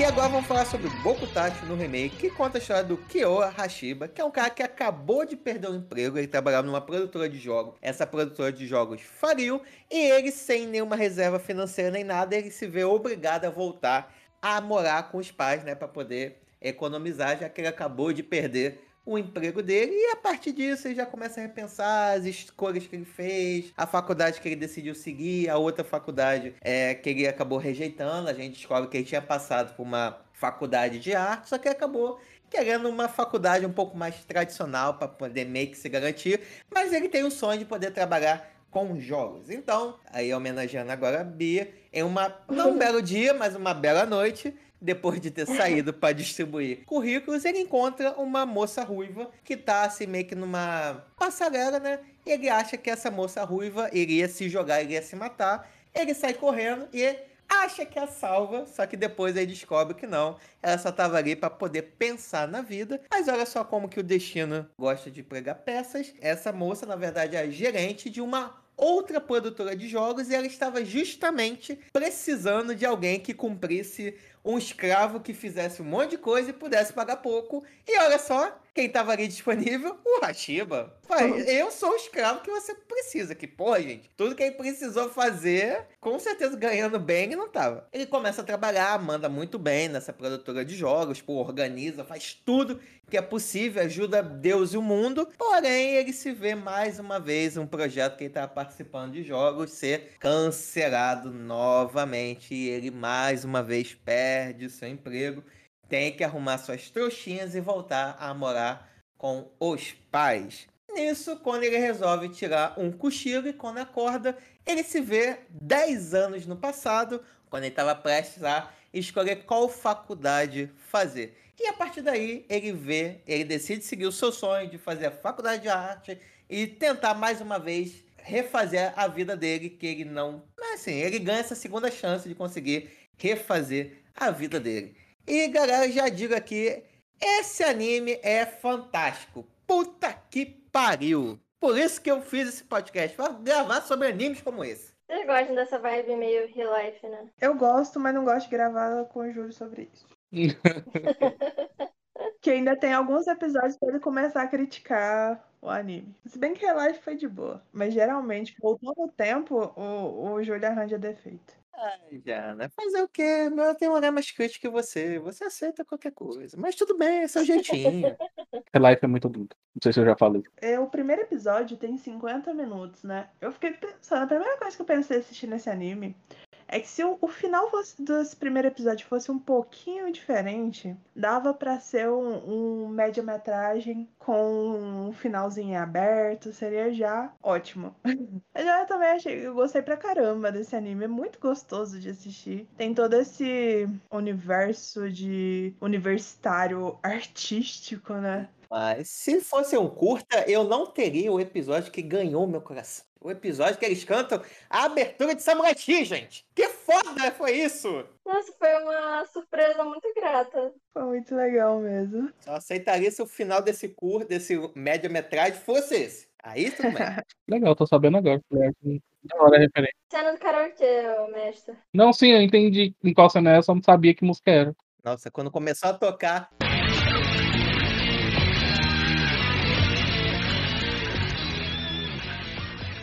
A guitarrinha foi, ué, esse som, eu conheço aqui de algum lugar. Mas calma aí. Aí eu já comecei a ver a abertura de Samurai X, o Kenshin no barquinho. Aí vem.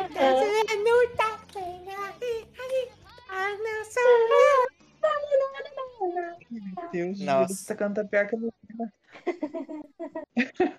Mas eu, eu ainda tô bem. Assim, eu entendi que é pra dar o contexto geral até começar o, a, a segunda chance dele, o remake da vida dele. Entendi que foram 50 minutos pra já começar o anime com a, o remake. Eu não lembro de ter assistido muitos animes que começam dessa forma, com um anime é. bem longo, um episódio bem longo pra dar esse contexto, né? Pra mostrar o, o background do personagem. Ou eles fazem no primeiro episódio, mas uma coisa mais resumida, porque o, o cara ele conseguiu fracassar duas vezes em 50 minutos. Culpa dele, coitado. Não foi culpa dele. Não, não foi culpa dele, não. Não. Assim, parece que ele não era um, um, um funcionário tão empenhado no primeiro trabalho, mas no segundo, realmente, ele era ótimo, né? Mas não foi culpa de ninguém. Mais ou menos, não sabendo disso. Na verdade, ele sempre se empenhou. O problema é que, pô, às vezes não tem como. Ele fazia tudo, né? Só que é aquilo, ele é o Severino.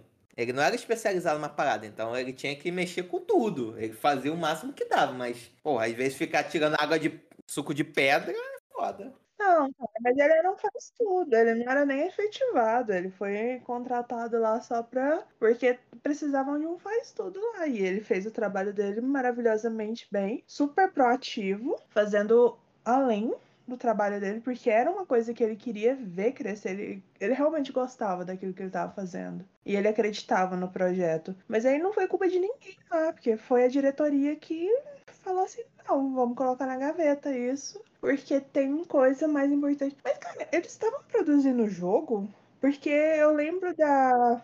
É, porque eu lembro da.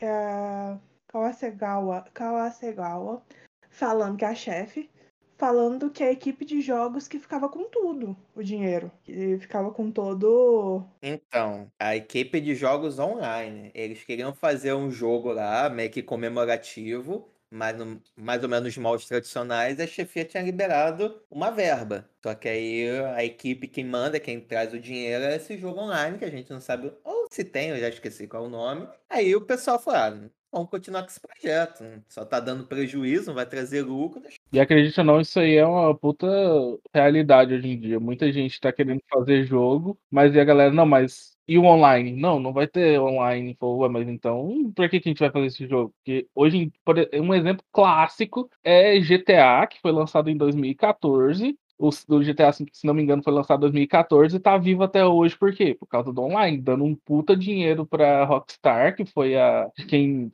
criou o jogo. E ela não abre mão, não faz os seis, essas coisas, por quê? Porque o 5 online tá dando muito dinheiro ainda. E tem Uhum. muitos jogos que estão querendo investir isso, estão querendo fazer o online dar certo, porque o online é uma fonte de grana muito boa. Muito mais duradoura, né? É, e aí com isso, quando uma empresa tem um, um projeto de jogo offline, que não vai ter online, eles tentam fazer com que esse projeto seja muito foda, porque, tipo, hoje em dia a galera quer muito visar dinheiro, o, além de você pagar pelo jogo, você pagar coisas dentro do jogo. Tem jogos onde isso dá muito certo, caso de Microtransações. FIFA, porra. e tem jogos que isso dá muito errado. É. Pau no cu do jogo online, gente. Eu também. Nossa, É amém. Eu não. Eu já tenho que lidar com gente na vida. Quando eu tô jogando, eu não quero lidar com gente. meu entretenimento, cara. Eu realmente não, não, não pega em mim. Mas, Joana, você não, não jogava WoW, cara? Sim, é a minha única exceção, mas eu era lobo solitário no WoW. Eu fazia as raids aleatórias com. Eu nunca tive amigos que jogavam comigo, sabe? Eu Entendi. tipo, o meu, meu ex-namorado, uma época jogou um pouco comigo, mas não foi na minha conta principal nem nada. Rapaz, não, foi- não jogou nem na conta principal com o namorado. Puta que pariu. Não pensando na época já. Se você tivesse me conhecido na época que eu era putinha do WoW também, nossa, a gente ia fazer uma duplinha da hora. Você não ia ter paciência, porque eu não tenho paciência pra jogar com outras pessoas. Eu sempre me impressiono como a Jana é uma pessoa sociável, né? E ainda mais, já que esse anime o cara volta pra faculdade, né? Eu fico agora imaginando como que deveria ser fazer trabalho em grupo com a Jana. Ia ser uma maravilha. Mas, enfim, voltando aqui, né? É, nós temos ele, né? Esse jovem rapaz que tem mais uma vez, ele, por algum motivo, ele volta a acordar 10 anos no futuro, né? E dessa vez ele tem a chance de seguir para a faculdade de artes que ele quer. E um outro detalhe que, quando ele estava ainda no futuro, né? Ou presente dele agora. Quando ele estava antes de voltar no tempo, ele era muito fã de um grupo chamado de. que era os- a geração Platina, né? Que foi uma geração que, dentro do mundo dos games, pô, foi uma geração que, cara, bombaram dentro do. fizeram algum dos games mais fascinantes, né? E ele é muito viciado em uma determinada imagem, né? Que ele acompanha no celular dele e meio que dá forças, né, pra ele continuar na carreira, para ele não desistir de vez, né? E, pra surpresa dele, quando ele volta, ele vai morar numa república e, pra surpresa dele, nessa república tem simplesmente a artista que ele mais admira tá lá estudando com ele na mesma faculdade, morando no mesmo teto com ele e bebendo do leitinho dele. Essa parte entenda como quiser. Isso eu acho uma coisa, coincidências da vida, né? Que ele se encontrou naquele momento com a ilustradora preferida dele, com um cara que escreveu um livro que ele leu e gostou pra caramba, que marcou, assim, a ponto dele lembrar 10 anos depois. Ele encontrou com a chefe dele, que ele achava que era bem mais jovem que ele, na verdade não, é só uma mulher extremamente conservada. Gente, mas também 28 anos como se fosse 50, né? Eu acho que a galera de 20 e muitos anos se acha, sei lá, muito, muito depois, gente. Mas é porque tem gente que tem, tipo, 28 anos, que parece que tem 15, né? Eu, eu É. tenho uma amiga que a gente ia pro bar e ela tinha que mostrar a identidade que o povo não queria servir a gente. Então, é realmente. Tem pessoa que parece ser muito mais nova do que realmente é. Da mesma forma que, tipo, o anime passado bateu feio na Bia, o que me bateu feio foi esse. Tipo, teve uma fase da minha vida aí entre os 25 e os 30, e menino, minha vida era arrependimento, saca? Porque- Das escolhas que eu tomei no meu passado. Hoje eu sou tranquilo, porque hoje eu vivo uma vida assim que. Uma vida tranquila, uma vida de boa, bem dentro do que eu planejava pra mim, entre aspas, bem dentro do que eu planejava pra mim num passado de adolescente, essas coisas, mas é uma vida perfeita? Não, mas tá dentro do que eu queria, saca? Tipo, eu tenho um emprego hoje que eu bem confortável. Minha vida é confortável, é isso que eu queria dizer. Minha vida hoje é bem confortável. Tenho um emprego que eu gosto pra caramba, que é teoricamente simples e tranquilo, não tem nenhuma espécie de, tipo, não me estressa muito e essas coisas assim. Eu tenho uma vida tranquila, eu tenho meu PCzinho gamer, tenho meus filhos, eu tenho minha esposa, então, tipo, eu tô numa vida bem confortável. Mas era pra eu estar numa vida totalmente diferente se eu tivesse tomado muitos rumos diferentes na vida. Teve basicamente, acho que, três decisões na minha vida que eu tomei que, tipo, sempre me. eh, Até alguns anos atrás eu me arrependia cabalmente de ter tomado essas decisões, tá? Uma delas é ter largado a música, e, tipo, É. basicamente larguei a música para ir atrás da minha faculdade de tecnologia e tudo mais. A outra decisão foi ter largado a fotografia, e porque, tipo, eu tava fazendo curso de fotografia, foi um curso que eu gostei bastante de ter feito, porém, tipo, naquela ganância de, tipo, fotografia não vai dar tanto dinheiro quanto TI, eu mudei de curso e escolhi seguir a carreira no curso de gestão de TI, que também foi uma decisão muito ruim, tipo, eu, eu queria muito dar esse conselho pro Everton do passado e dizer, ó, Everton, é o seguinte, gestão em TI é um curso bom? É, mas para quem já tá trabalhando na área, para você se inserir na área de TI com, esse curso assim, você não vai conseguir, não. Vai procurar um outro curso mais da mesma área, mas que pelo menos você te insira no, no mercado de trabalho, porque esse curso é para quem já está na área e quer ser chefe, porque você se formar numa faculdade, onde você vai ser gestor, e o cara fala, beleza, qual a sua experiência? Você fala, não tenho, ninguém vai entregar, tipo, um cargo de gestor de TI para um cara que não tem experiência nenhuma em TI, saca? Então, assim, realmente eu, eu hoje reconheço que eu escolhi o curso errado para fazer, saca? Não é o curso certo. Eu poderia ter pego redes, poderia ter pego programação, essas coisas, mas não fiz. E para piorar ainda, tomei uma outra decisão que foi, tipo, tem a potaqueira. Ah, não. Hã? Pra piorar, ainda teve uma outra decisão terrível que eu fiz, que foi tipo, não, depois eu vejo esse negócio de entregar as horas aula. Porque no, nessa brincadeira de depois eu vejo esse negócio de entregar as horas aula, eu fiquei 10 anos pra colar grau. Eu, eu fiz meu TCC e 10 anos depois que eu colei grau. E como eu não demorei 10 anos para colar grau, apareceram dentro desses 10 anos várias oportunidades que se eu tivesse pelo menos o certificado de conclusão de curso, eu teria estaria em bons empregos. Um principal é o Senac. O Senac me chamou para ser professor lá, tipo, há uns sete anos atrás. E, tipo, eu era o único concorrendo à vaga pelo background que eles tinham meu, eles gostaram bastante. Falaram, é, Everton, a vaga é sua, cadê seu certificado de conclusão? E eu, pois é, eu não concluí. Eles falaram, ah, então é impossível, não tem como a gente dar a vaga de um professor para alguém que não tem ensino superior há sete anos, eu provavelmente hoje estaria numa vaga de gestão de cursos, gestão educacional, coisa parecida dentro do Senac, sabe? Ou seja, eu teria uma puta carreira consolidada. Mas por não ter, tipo, ter procrastinado essa situação de colar grau, meio que isso me fez perder essa e outras oportunidades, como por exemplo a Jana, quando traba- trabalhou comigo, dentro lá da nossa empresa tinha uma área que era de, que são,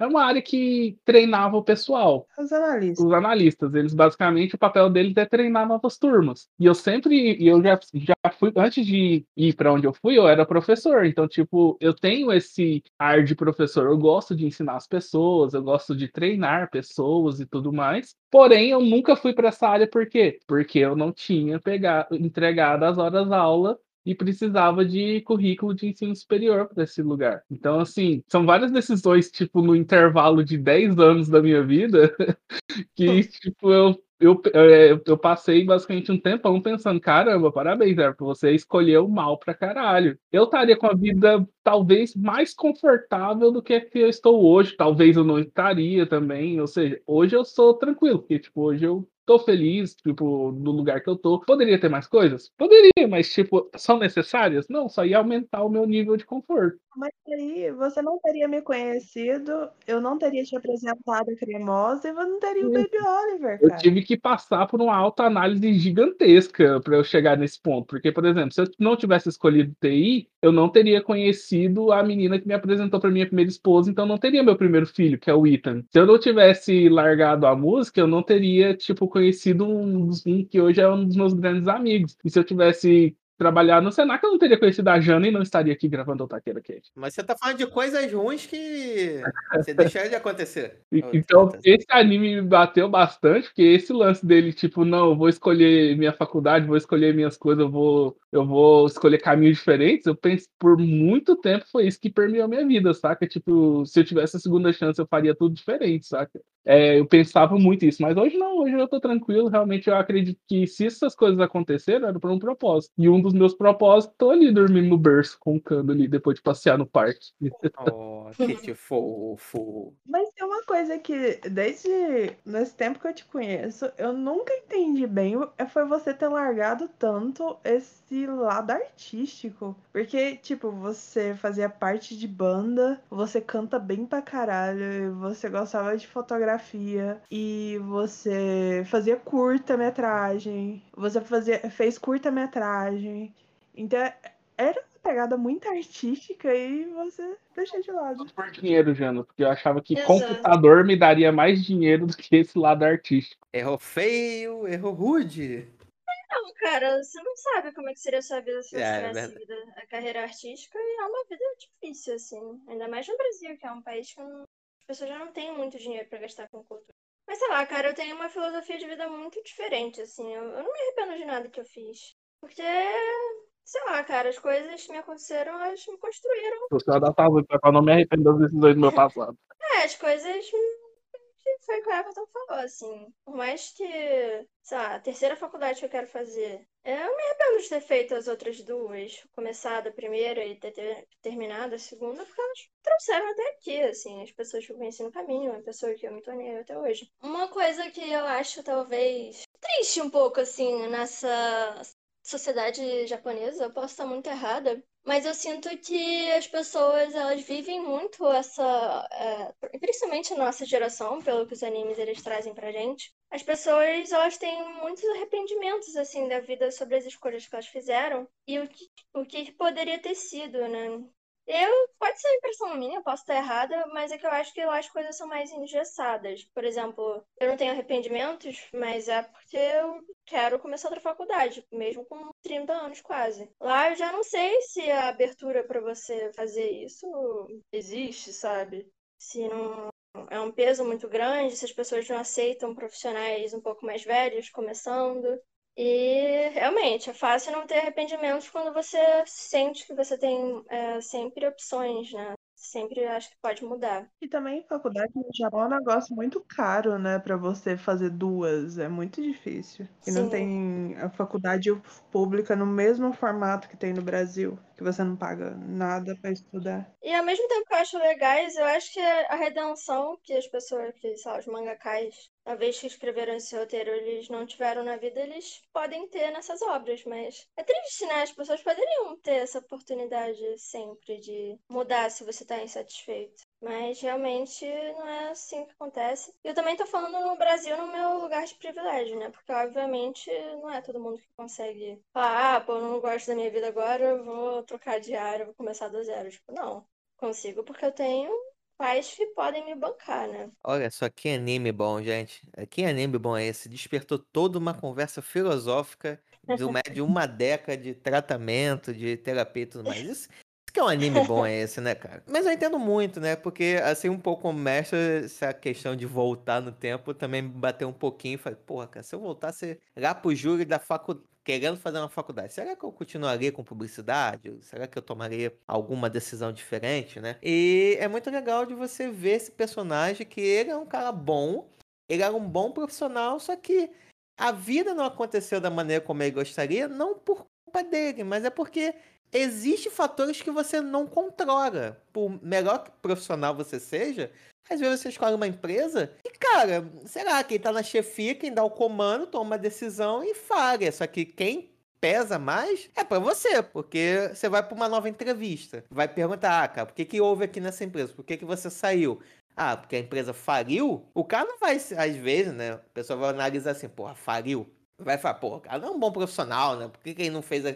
pra mudar a história da empresa, né? Então pensa em coisas, né? E eu acho que fora que existe uma pressão muito grande quando você tem uma determinada idade, né? Porque você vê, às vezes, pessoas que estudaram com você, têm a mesma idade que você, já estão num determinado patamar na vida, assim, já seguindo, viajando, tendo suas próprias coisas, e você meio que pra trás nessa corrida, né? Você Ah, começa é. a falar, porra, por que, que eu não tô no mesmo ritmo? O que, que eu fiz de diferente? O que, que eu sou pior do que ele, né? Então você começa a ter essas pressões internas e externas que são bem fodas de lidar, né? E eu já falo isso na minha posição de fala, que eu já. Eu tenho lugar de fala, que eu já passei muito por isso. Agora que eu tô mais de boa comigo. Tá, e também tem muito essa questão de que eu até tava conversando muito com um amigo meu sobre isso esses tempos. Essa questão dessa sentimento de fracasso de ter que retornar para casa dos pais. Principalmente assim, de estar chegando na casa dos 30 e você já saiu de casa, você tinha um emprego, você tinha toda uma vida e de repente você perde o emprego, você perde toda aquela vida que você tinha consolidado e tem que voltar para essa estaca zero, que é voltar para casa dos pais. Às vezes seus pais são super de boa, mas talvez você tem que lidar com o julgamento da família, ou de outras pessoas, de amigos. As, às vezes as pessoas nem estão te julgando, mas você sente isso, você mesmo está se julgando e você está colocando palavras na boca das pessoas, sabe? Uhum. E é um sentimento de fracasso muito grande, ainda mais numa sociedade em que você vive para trabalhar. Então, ele teve dois momentos desse de fracasso é, é uma coisa muito pesada, porque ele foi atrás do sonho dele, né? É, o que ele queria, ele deixou um grande desejo de lado de pura insegurança, que era entrar na faculdade de arte. Mas ele foi atrás do que ele queria, ele foi trabalhar com jogos. Ele não largou totalmente o sonho dele. E nessas duas oportunidades que ele teve de estar tá vivendo o sonho dele, foi um fracasso. E que terminou na, na estaca zero, que é no quarto dele, na casa dos pais, deitado na cama, se sentindo merda. Sabe? É muito difícil você passar por isso na vida adulta, quando você já tá sendo pressionado por todos os lados e muito mais por você. Eu, diferente do de todo mundo, eu acho. Aqui, menos não sabia, né? Eu não tenho essa. Todo mundo já pensou, ai, se eu voltasse do tempo, né? Não é uma coisa que nunca passou pela cabeça. É, eu não tenho grandes arrependimentos assim na vida, mas eu sinto muita saudade dessa época universitária. Então, o que uhum. me encantou nesse anime foi isso. Verdade. Não, mas eu não tenho essa veia artística. Eu não. Eu acho que aqui desse grupo eu sou a menos artística aqui. Eu não tenho. Ah, você borda, pô. Ah, mas eu bordo, tipo, passar o tempo. E, tipo, Não, tava... se menospreze, mulher. É, pô. Não, mas eu não vejo, porque assim, pra você realmente ter um, um talento artístico, porque bordado é conta. Eu tenho que contar ponto. Qualquer pessoa pode fazer. Eu não. Então bordado é mais matemático do que artístico? É, só contar ponto, ué. Ah, você pegar um molde, então pronto, e aí você só tá contando. Não, eu faço meus moldes, mas mesmo Ué, assim. então é bem artístico assim, não. Então é super artístico. Isso. Pois é, peraí. Você faz o negócio da sua cabeça, ou seja, você vai lá e faz, ou você pega um modelo, inter... um modelo e copia ele? Não, eu pego um desenho da internet, eu pixelo ele, passo, faço o molde no papel e depois faço o bordado. Ah, entendi. Né? Puta trampo, cara. Você ainda tem então tem trabalho artístico aí transformar em pixel, pô. Não é fácil. Tem aplicativo pra isso, cara. Ah, Jana, Só que aí eu tenho que mas... em formato bordado. Não se menospreze, Jana. Você tem esse lado artístico, você que não quer aceitar. Não, mas é, pessoas artísticas tem muito a ver com esforço também. Isso para mim é realmente. Eu tenho esse trampo de fazer os moldes, mas no, no final é só conta ponto até formar o desenho. eu não vejo. E também eu, eu fiquei tipo 15 anos sem bordar e agora na pandemia não tinha nada para fazer, fui bordar de novo. Pra fazer um presente pra um amigo, um presente de aniversário para ele. Foi isso. Não é uma coisa que eu me empenho, sabe? Mas eu acho muito legal. E Gente, universidade, eu acho assim, mesmo que as pessoas não se formem, hum, aconteçam milhares de coisas que impeça a pessoa de realmente se formar. Leve 10 anos, que nem alguns, né? Leve 10 anos. Mas a experiência universitária é tão diferente da escola e é uma experiência tão única que eu acho que todo mundo deveria ter oportunidade, cara, que é muito bom. E eu achei, eu sinto muita falta da época universitária. Eu não sinto falta do meu curso, eu não sinto falta da maioria das aulas em si, mas eu sinto muito falta da universidade. Das pessoas também, você já deixou claro que você não tinha amigos, você tinha colegas no máximo, no máximo colegas. Não, eu tinha ótimas pessoas que eu estudava, mas eu fiz mais amigos em outros cursos. Eu tinha muito amigo na universidade, mas não era no meu curso. Eu acho uma experiência muito incrível. Então eu via as experiências, porque tem muitos momentos do anime que são aulas, que são projetos, trabalho em grupo e as pessoas convivendo na República. Cara, eu tava encantada. Mas as festas são fracas. Isso, essa faculdade tá fraca de festa. Pô, a festa é um piqueniquezinho, todo mundo tapetinho junto. Pô, que festa é essa? Cadê a putaria? Não tem isso no Japão. Não tem no Ah, pô, Tem vocês têm que que aprender muito com a Rural ainda. É, É. tem que aprender com a SPM, com a Rural, um monte de faculdade pra ensinar o que que é festa de verdade. Nossa, e o pior é que outro ponto desse anime que me bateu bastante é que, tipo, duas empresas que eu trabalhei faliram também. Eu trabalhei numa empresa que ela era a única representante Microsoft nível máximo no estado de Goiás, faliu. Aí eu trabalhei numa escola multiprofissionalizante, aí as filiais que eu trabalhava faliram também. Eu falei, caramba, aí quando eu entrei na Brasil Center, eu já entrei com o cu na mão, né? Eu falei, pronto, eu vou falir um call center agora. Quase faliu. E quase faliu, passou perto. Eu falei, oh meu Deus, tá agindo, tô agindo. De repente foi dar a volta e agora estou muito bem no mercado. Pedir música no Fantástico. O curta deles merecia ter per- ficado em primeiro ou foi justo ter perdido? Não sei, não vê dos Foi outros? justo. Eu não vi o dos outros. É, não tem como saber, a gente só vê o deles. Pelo que eu notei, ele foi o mais diferentão. Eu estaria no primeiro lugar. A pergunta é, vocês acham que foi justo ele, ela falar de que eles perderam porque ela, ele não pensou naquela ideia de início, ou seja, a ocasião fez o curta, ou esse pensamento dela é meio bosta? Se não fosse uma aula e fosse um trabalho, se não fosse um trabalho escolar, é, é universitário no caso, é, eu acharia injusto. Mas no contexto que foi, eu achei justo e a explicação dela foi ótima. Eu não achei não, achei bosta. Porque, cara, existe uma grande diferença quando você faz um trabalho da faculdade e um trabalho pra vida real, né? Porque o trabalho da faculdade, ele tem que. o- A professora, o professor vai analisar uma porrada de coisa, um monte de conceito, caramba, quatro. Se- na vida real nem sempre é assim que funciona. Às vezes, e ainda mais a imprevisibilidade é muito mais fácil de acontecer na vida real, né? Como eu não tenho muito esse parâmetro em relação ao curta da, da Ruivinha, né? Que foi a que ganhou, eu não sei dizer. Mas eu acho que, assim, em criatividade, eu acho que ele foi o primeiro lugar. Então, se fosse num festival, ele ficaria, ele seria o primeiro lugar. Se no que foi ex- exposto pra gente lá, porque não mostrou os, outros- os curtas pra gente, nem o da, da Ruiva, pelo o contexto lá, os dois tinham uma qualidade ótima, foi criativo deles e tudo mais, mas a qualidade técnica dela, o próprio Kyo- Kyoya, ele fala que o, o curta dela é extremamente superior ao dele. E ele que editou a porra, cara. Ele fala, é extremamente superior. A gente não tá nem perto do patamar dela.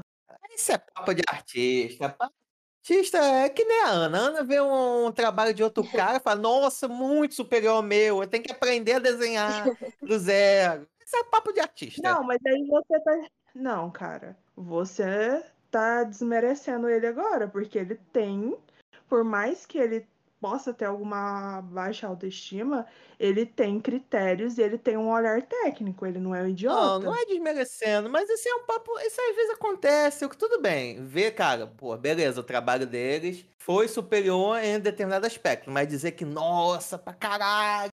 Não, não é. Mas ele exagerando. Olha, pensa no contexto daquele episódio.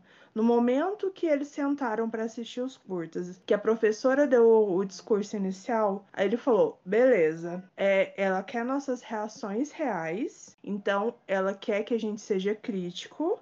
E então, se for bom, ela quer que a gente aplauda e tudo mais.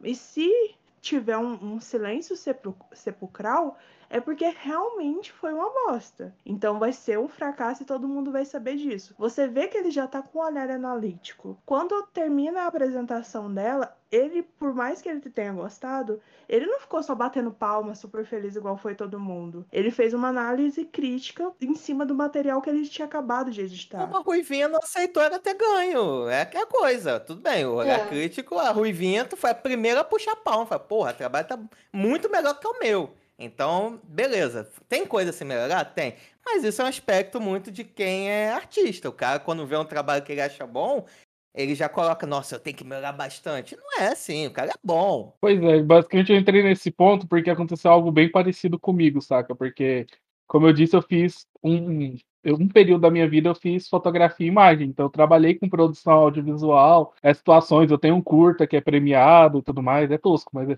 pelo menos ganhei o prêmio. Foi um festival de filme trash? Foi, mas foi um dos melhores filmes trash que apareceram nesse festival. E aconteceu algo parecido, saca? Tipo, uma- teve uma das aulas que a gente tinha que fazer que era um tipo de produção, Onde é, e eu falo que, tipo assim, eu concordo com a professora, porque como funciona? Basicamente, nesse, é, nesse tipo de trabalho onde você tem que fazer, você não entrega só o trabalho final, você entrega a proposta de trabalho, todo. Você faz vários tipos de relatório para entregar. Porque eles não querem só, como é uma faculdade, é igual a Jana falou, em um festival, provavelmente o filme dele poderia ter ganhado, porque o filme pode ter até tipo, ter sido bem melhor montado, ter sido melhor feito. Mas numa faculdade você tem que entregar todo o material referente a relatórios do que você está produzindo. E no relatório dele deve constar que eles tinham um planejamento devido a uma, um problema que foi o erro da câmera, eles tiveram que mudar o planejamento e fazer diferente. Por isso que eles não levaram o primeiro lugar. Que foi como a- acho que foi a, a professora mesmo que disse. Tipo, se eles tivessem me entregado esse plano desde o início, que desde o início o plano era fazer um filme dessa forma, eu teria tido outra visão em cima. Que foi o que aconteceu. Tipo, é, devido às situações, tiveram que alterar o filme, porém tiveram que alterar totalmente o que tinha sido proposto no início deles. Então, é, é- é- basicamente, eles improvisaram num lugar onde, tipo, eles estavam mais analisando ali como funcionaria sua análise de projeto, que é uma análise que você faz quando você está num tipo de faculdade dessa, sabe? Por isso que, nesse caso, é, eu concordo com a professora e concordo com a Jana no sentido de que, se fosse um festival onde a galera só analisa mesmo o resultado final, ok, realmente, o resultado final dele pode ter, pode ter ficado muito melhor do que o da Ruivinha. Porém, no- como esse é uma faculdade e eles analisam tudo tecnicamente, aí realmente, tipo, o da Ruivinha pode ter sido melhor porque o produto final dela se assemelhou mais ao projeto inicial, que é o que a galera analisa bastante nesse tipo de faculdade de produção audiovisual. Acho que vocês me convenceram.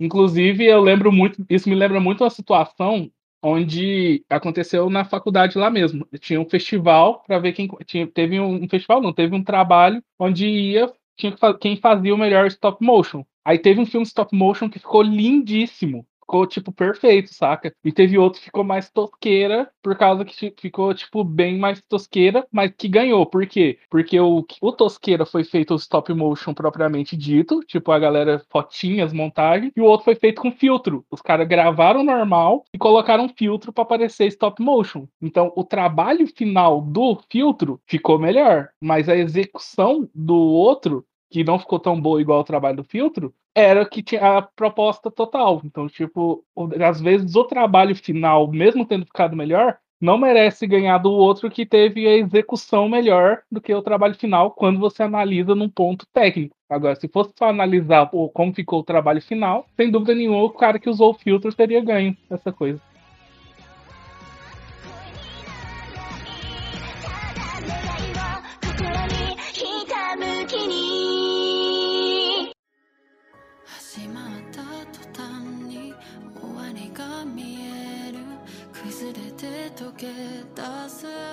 Então, agora pra finalizar, a gente vai falar sobre o Vanitas no Kart, que foi o meu queridinho dessa temporada. Um presente da Square Enix, que com certeza ficaria bom. Pelo, pelo menos lindo era a certeza que, eu sa- que ia sair.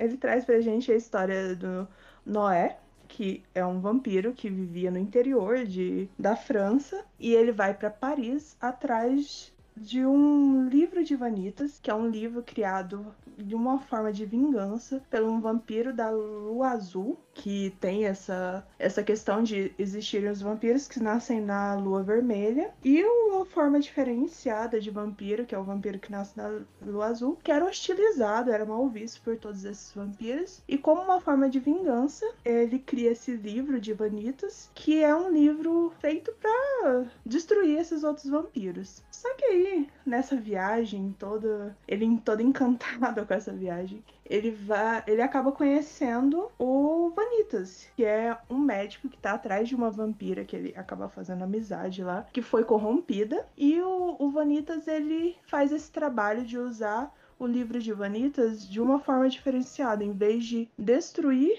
os vampiros, ele usa para salvar a vida deles, resgatando o nome verdadeiro desses vampiros e tirando essa forma de maldição. E nesse meio tempo, é, depois de todo esse rolê e conseguir salvar essa moça, é, o Vanitas acaba decidindo que o Noé vai ser o, o braço direito dele, que vai trabalhar junto com ele. E os dois saem altas aventuras salvando vampiros e tentando achar essa entidade, essa pessoa que está corrompendo os vampiros por aí.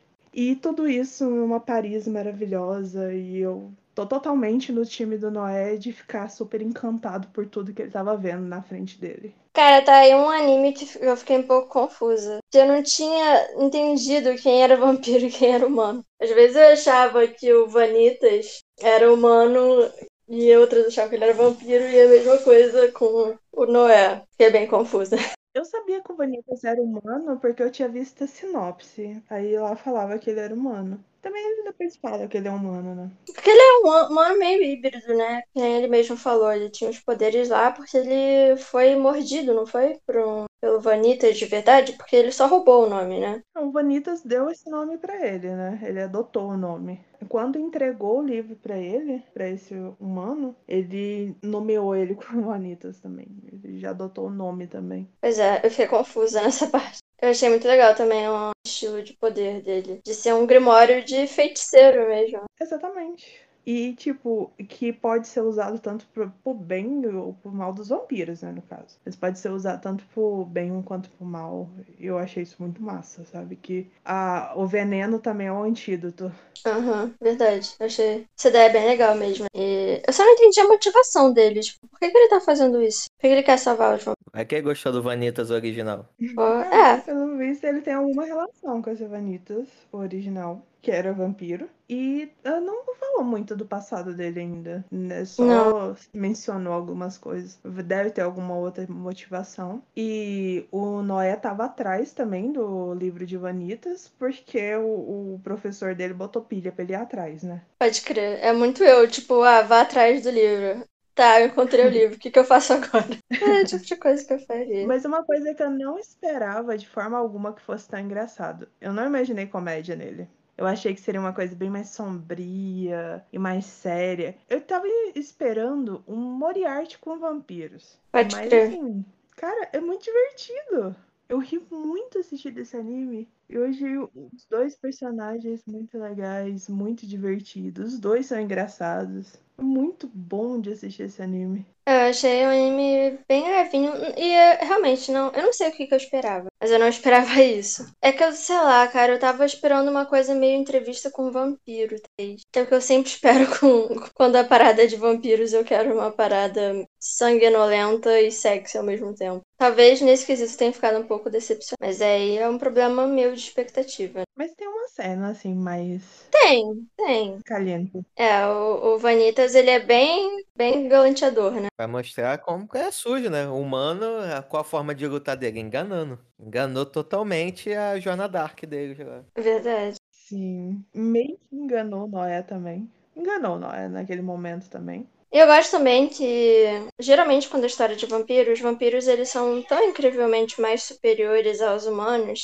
nem é uma paridade, assim, eles brigando. E nesse caso, não, assim, até que eu gostei desse fato do, do boladão, assim, da, dos protagonistas ser humano, mas em posse desse grimório. E os, huma- os vampiros, eles são bem, não exatamente fracos, alguns são fracos, mas eles são bem vulneráveis, né? Geralmente eu também não tô muito acostumada com essa imagem de vampiros. Mas vulneráveis, tô acostumada a vampiros overpower, overkill, assim, obras mesmo de anime, de Vampire Knight, os vampiros são incrivelmente mais poderosos. Humanos médios, pelo menos. E aqui já é uma coisa mais equilibrada. E qual é aquela do, do professor do, do Noé, cara? Não, não, entendi, não entendi a vibe dele. Nem o que que ele quer. Ele, ah, nos flashbacks ele parecia ser um, um pouco dark. Não sei se estivesse. Mas aquele garoto é professor ou um amigo de infância?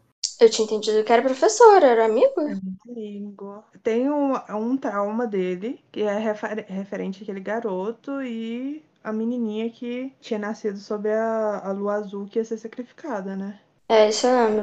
Então ainda eu acho que ainda vai contar essa história direito. Mas é um trabalho. Eu só falta aquele menino ter virado uma forma demoníaca e ser o cara que tá amaldiçoando todo mundo. Também não duvido, não. Pra mim é isso também.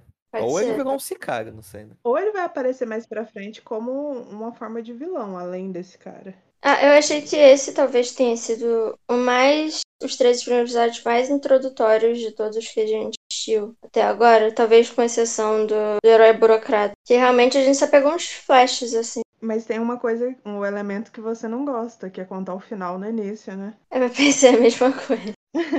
Quando você falou, eu lembrei na hora de, de Pois Vanessa. é. Porque foi exatamente isso que aconteceu de uma forma mais extrema. É que eu gostei, pra ser sincero, porque eu acho que diferente do anime do Herói Burocrático, aqui ele ter revelado que futuramente o Noé vai matar o Vanita, Vanitas, deu um ar muito mais de mistério. Fala, porra, mas qual o motivo? O que, que vai acontecer pra esses caras super gente boas ter que um matar o outro no final? Eu fiquei pelo menos instigado com o mistério. É, eu acho que funcionou melhor nisso do que no herói burocrata. Realmente eu fiquei tipo, ai meu Deus, mas ao mesmo tempo eu também quero saber como que isso vai se desenrolar. É uma coisa bem mais extrema, né? É um assassinato. Ele fala que matou o cara que é o parceiro dele no momento. E que é um humano, sendo que naquela sociedade eles não podem fazer nada com humanos, né? E nessa trama, o cara, o Vanitas, ele é o herói, né? Ele tá salvando os vampiros. Tipo, que reviravolta do, da trama que vai acontecer, né? Chegar nesse ponto. Eu tô muito curiosa pra saber o motivo dele estar salvando essas pessoas. Não é só bom coração. Porque ele Eu é também daquele não. herói meio dúbio, né? Ele não, não É. parece o cara mais puro do mundo, não. Ele parece estar sendo motivado pelas próprias motivações, assim. E eu tô muito curiosa pra saber o que motivações são essas. Pode crer também. Mas tem uma cena que eu ri pra caramba. É que o cara faz referência a, a Yu-Gi-Oh!, não faz? Faz? Que ele Faz. sobe a gola da camisa, muda o traço, e ele começa a falar como se fosse o Yugi, sabe? Nossa, eu tenho que rever, Essa eu não cara. Eu não. nem tinha, eu nem tinha pegado essa referência. Não viu? O, o Vanitas, ele sobe a, a gola e muda o traço dele. Mas eu tenho quase certeza que foi uma citação de Yu-Gi-Oh! que ele fez. Mas foi, mostrou total, ah, mudou totalmente o traço. E, e aquela cena dele subindo a, a gola e ficando igual do cara, ficou muito legal. E eu achei muito legal também esse poder do, do Noé, que é apresentado só no final do terceiro episódio. Que ele consegue sugar o, o sangue da, das pessoas e lembrar, ter, tipo, pegar as memórias delas. E nesse universo, os vampiros eles sugam o sangue de outros vampiros também. Eu achei muito interessante, apesar de ser muito intenso, né? Porque quando ele dá meio uma surtada quando chega nesse, nessa lembrança dela de ser atacada. Deve ser alguma coisa muito penosa pra ele. Mas eu acho isso muito legal. Ele, pelo sangue, Sim. conseguir rever as lembranças da pessoa, mesmo coisas que estão bloqueadas. Ai, gente, sério, pra mim o, o melhor universo, assim, de monstros e seres que existe é de vampiro. Eu simplesmente sou apaixonada por vampiros, eu acho eles muito legais. Toda essa coisa e tal de serem seres sedutores, belos, mas que tem essa coisa dark de que são sexys sugando sangue. Eu acho muito legal. Pra mim, quando eu tava assistindo, eu tinha certeza que vocês iam, iam gostar, mesmo se o anime fosse ruim. Primeiro, tem dois protagonistas bonitos, tem tensão sexual, tem vampiros, e tem cenas pra deixar Fujose louca a cada frame. Isso é verdade. Você acertou. Eu gosto muito desse tipo de comédia também, cara. É uma coisa que eu gostei muito. É esse tipo de comédia. É o tipo de comédia que eu mais gosto. Que é uma coisa bem. Tem muito em. O metal tem muito desse tipo de comédia. Que é, é meio absurda no meio de coisa tensa, sabe? Eu acho muito legal. Pode crer. Quebra um pouco o clima. Talvez seja isso mesmo. Eu tava esperando uma parada dark. Mas estilo Vampire Night, talvez. Que é o único anime de vampiro que eu conheço. Esse não, esse é bem mais leve. Eu tava esperando uma coisa mais investigativa, sabe? Mais um, um, um thriller policial, só que com vampiros, algo assim. Acho que vai caminhar pra esse lado, com eles, Noé, tentando investigar as memórias e tal. Acho que tem um pezinho. Assim. Mas entendi, você tava realmente achando uma parada Moriarty. É, Moriarty de vampiro, é o que eu tava esperando.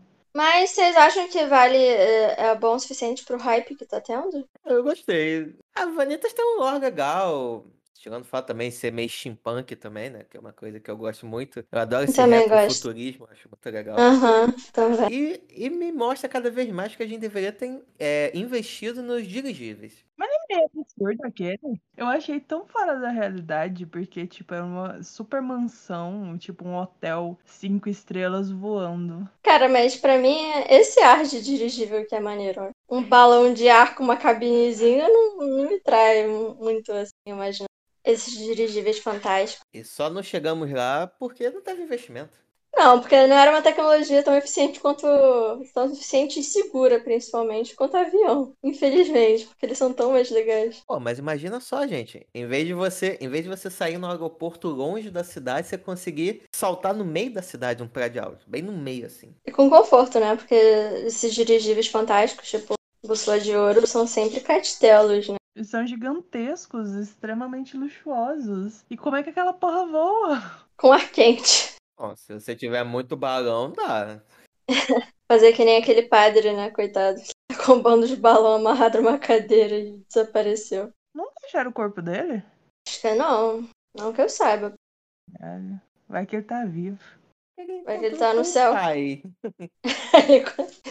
pois é. Seu encontro pessoal com o criador. E uma coisa que eu, eu achei engraçado também é que essa questão de. Esse livro de Vanitas é uma coisa muito temida por eles, né? Porque você vê o, o Conde Orlok que ele toma o livro de Vanitas, não consegue nem abrir o livro, que é uma ferramenta que só o Vanitas consegue usar mesmo. E ele. Nesse momento a gente sabe que ele também, esse livro também é utilizado para amaldiçoar os vampiros, que é a forma de vingança, né? E Uhum. que tiveram que convencer ele, que tiveram que mostrar que ele estava usando para outra coisa. E mesmo assim, ele deixou passar, mas só sob, sob supervisão. Tipo, ah, tá, fica com o livro, leva a garota, faz o que você tem para fazer, mas eu tô de olho em vocês. E todo mundo tá atrás desse livro, é impressionante. E uma coisa, uma piada que eu achei muito legal também foi a que o Anitas falou. tipo, Caraca, nesse mundo ninguém consegue escutar cinco minutos, sabe? Que Realmente. Eles estavam indo pro bem, mas eles tentavam falar e a galera já parava a partir pra porrada. Não, uma coisa que eu sempre gosto desses animes que quando tem um ser nasce diferente, pode se tornar um não risco para a sociedade, o que que eles fazem? Vamos abraçar, vamos cuidar bem para tentar evitar isso acontecer? Não, eu vou dar motivos para realmente ele se tornar uma ameaça. Ah, cara, história da humanidade. E sempre funciona super bem, né? Sempre É. É. tem um resultado super satisfatório, ninguém sai machucado. É muito bom, continua fazendo mesmo.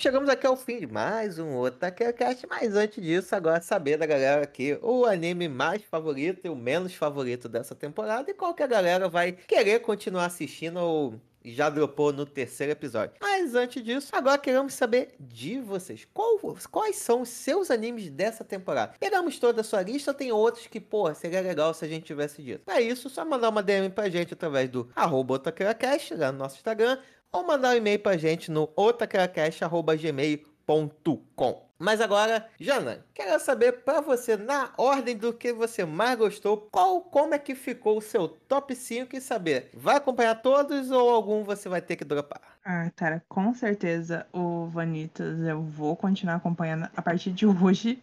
E o do herói burocrático eu também vou continuar assistindo o quarto episódio hoje, porque eu tô muito curiosa. Esses dois eu já tinha até combinado com o Master que a gente ia continuar assistindo. Então esses com certeza. E os outros, talvez Água Tope eu ainda continuo, porque ele é muito bonitinho. Eu achei ele lindo. Os outros ainda. Ah, remake, né? Também é muito interessante. Nessa temporada, provavelmente eu vou seguir o- a cartilha do JF e acompanhar semanalmente para acompanhar praticamente todos, que eu gostei muito dessa temporada. Saiu muita coisa boa. Tem outros animes da lista que não entraram para nossa lista, que eu também tô muito interessada. Então, essa temporada foi muito legal.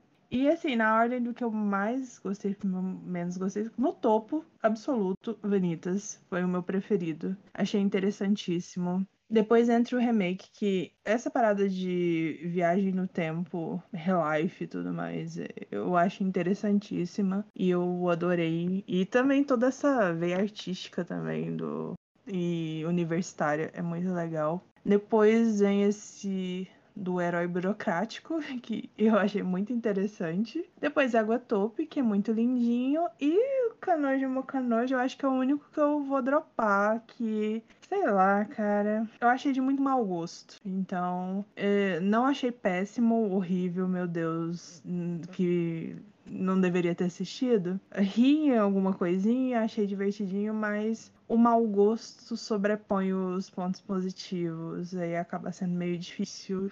Não sei se vou continuar, não vou. Talvez pra ver o cara se fodendo no final, torcendo pra isso, mas. Acho que não.